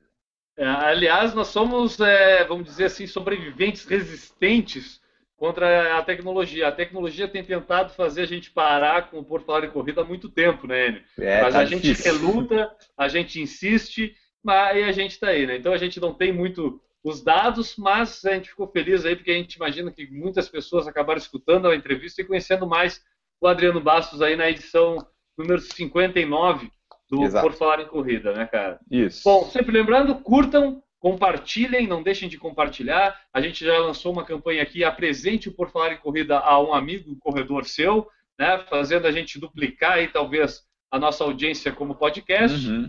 É, deixe o seu joinha no YouTube para nos nossos vídeos que assistir, faça sua avaliação na iTunes, deixe o curtir lá no Facebook, mande sua mensagem, seu retweet no Twitter, comentários no Instagram. O que mais que eu posso ter esquecido aí? Não, era tudo isso aí. O site, e-mail, Instagram, YouTube, iTunes, tudo que quiser pode entrar em contato, avaliar, curtir, que vai ser muito legal para nós. Isso aí. No Twitter é arroba realg, é o Twitter do Enio, arroba Guilherme Preto e arroba Correr Vicia são os meus Twitters lá. Se quem quiser entrar em contato, basta acessar e nos procurar aí e comentar talvez diretamente com a gente sobre o Por Falar em Corrida. Exato. Galera, muito obrigado. A gente fica por aqui agradecendo a audiência de vocês. É, felizes por completarmos dois anos de podcast e quem sabe aí mais alguns anos pela frente, né? Isso. A gente, a gente agradece aí o pessoal que está nos aturando esses dois anos, agradece o Sérgio Rocha de novo pela entrevista que ele concedeu e a gente espera que todo mundo tenha gostado e a gente volta na próxima edição. É isso aí, ficamos por aqui então. Um abraço e até a próxima. Abraço.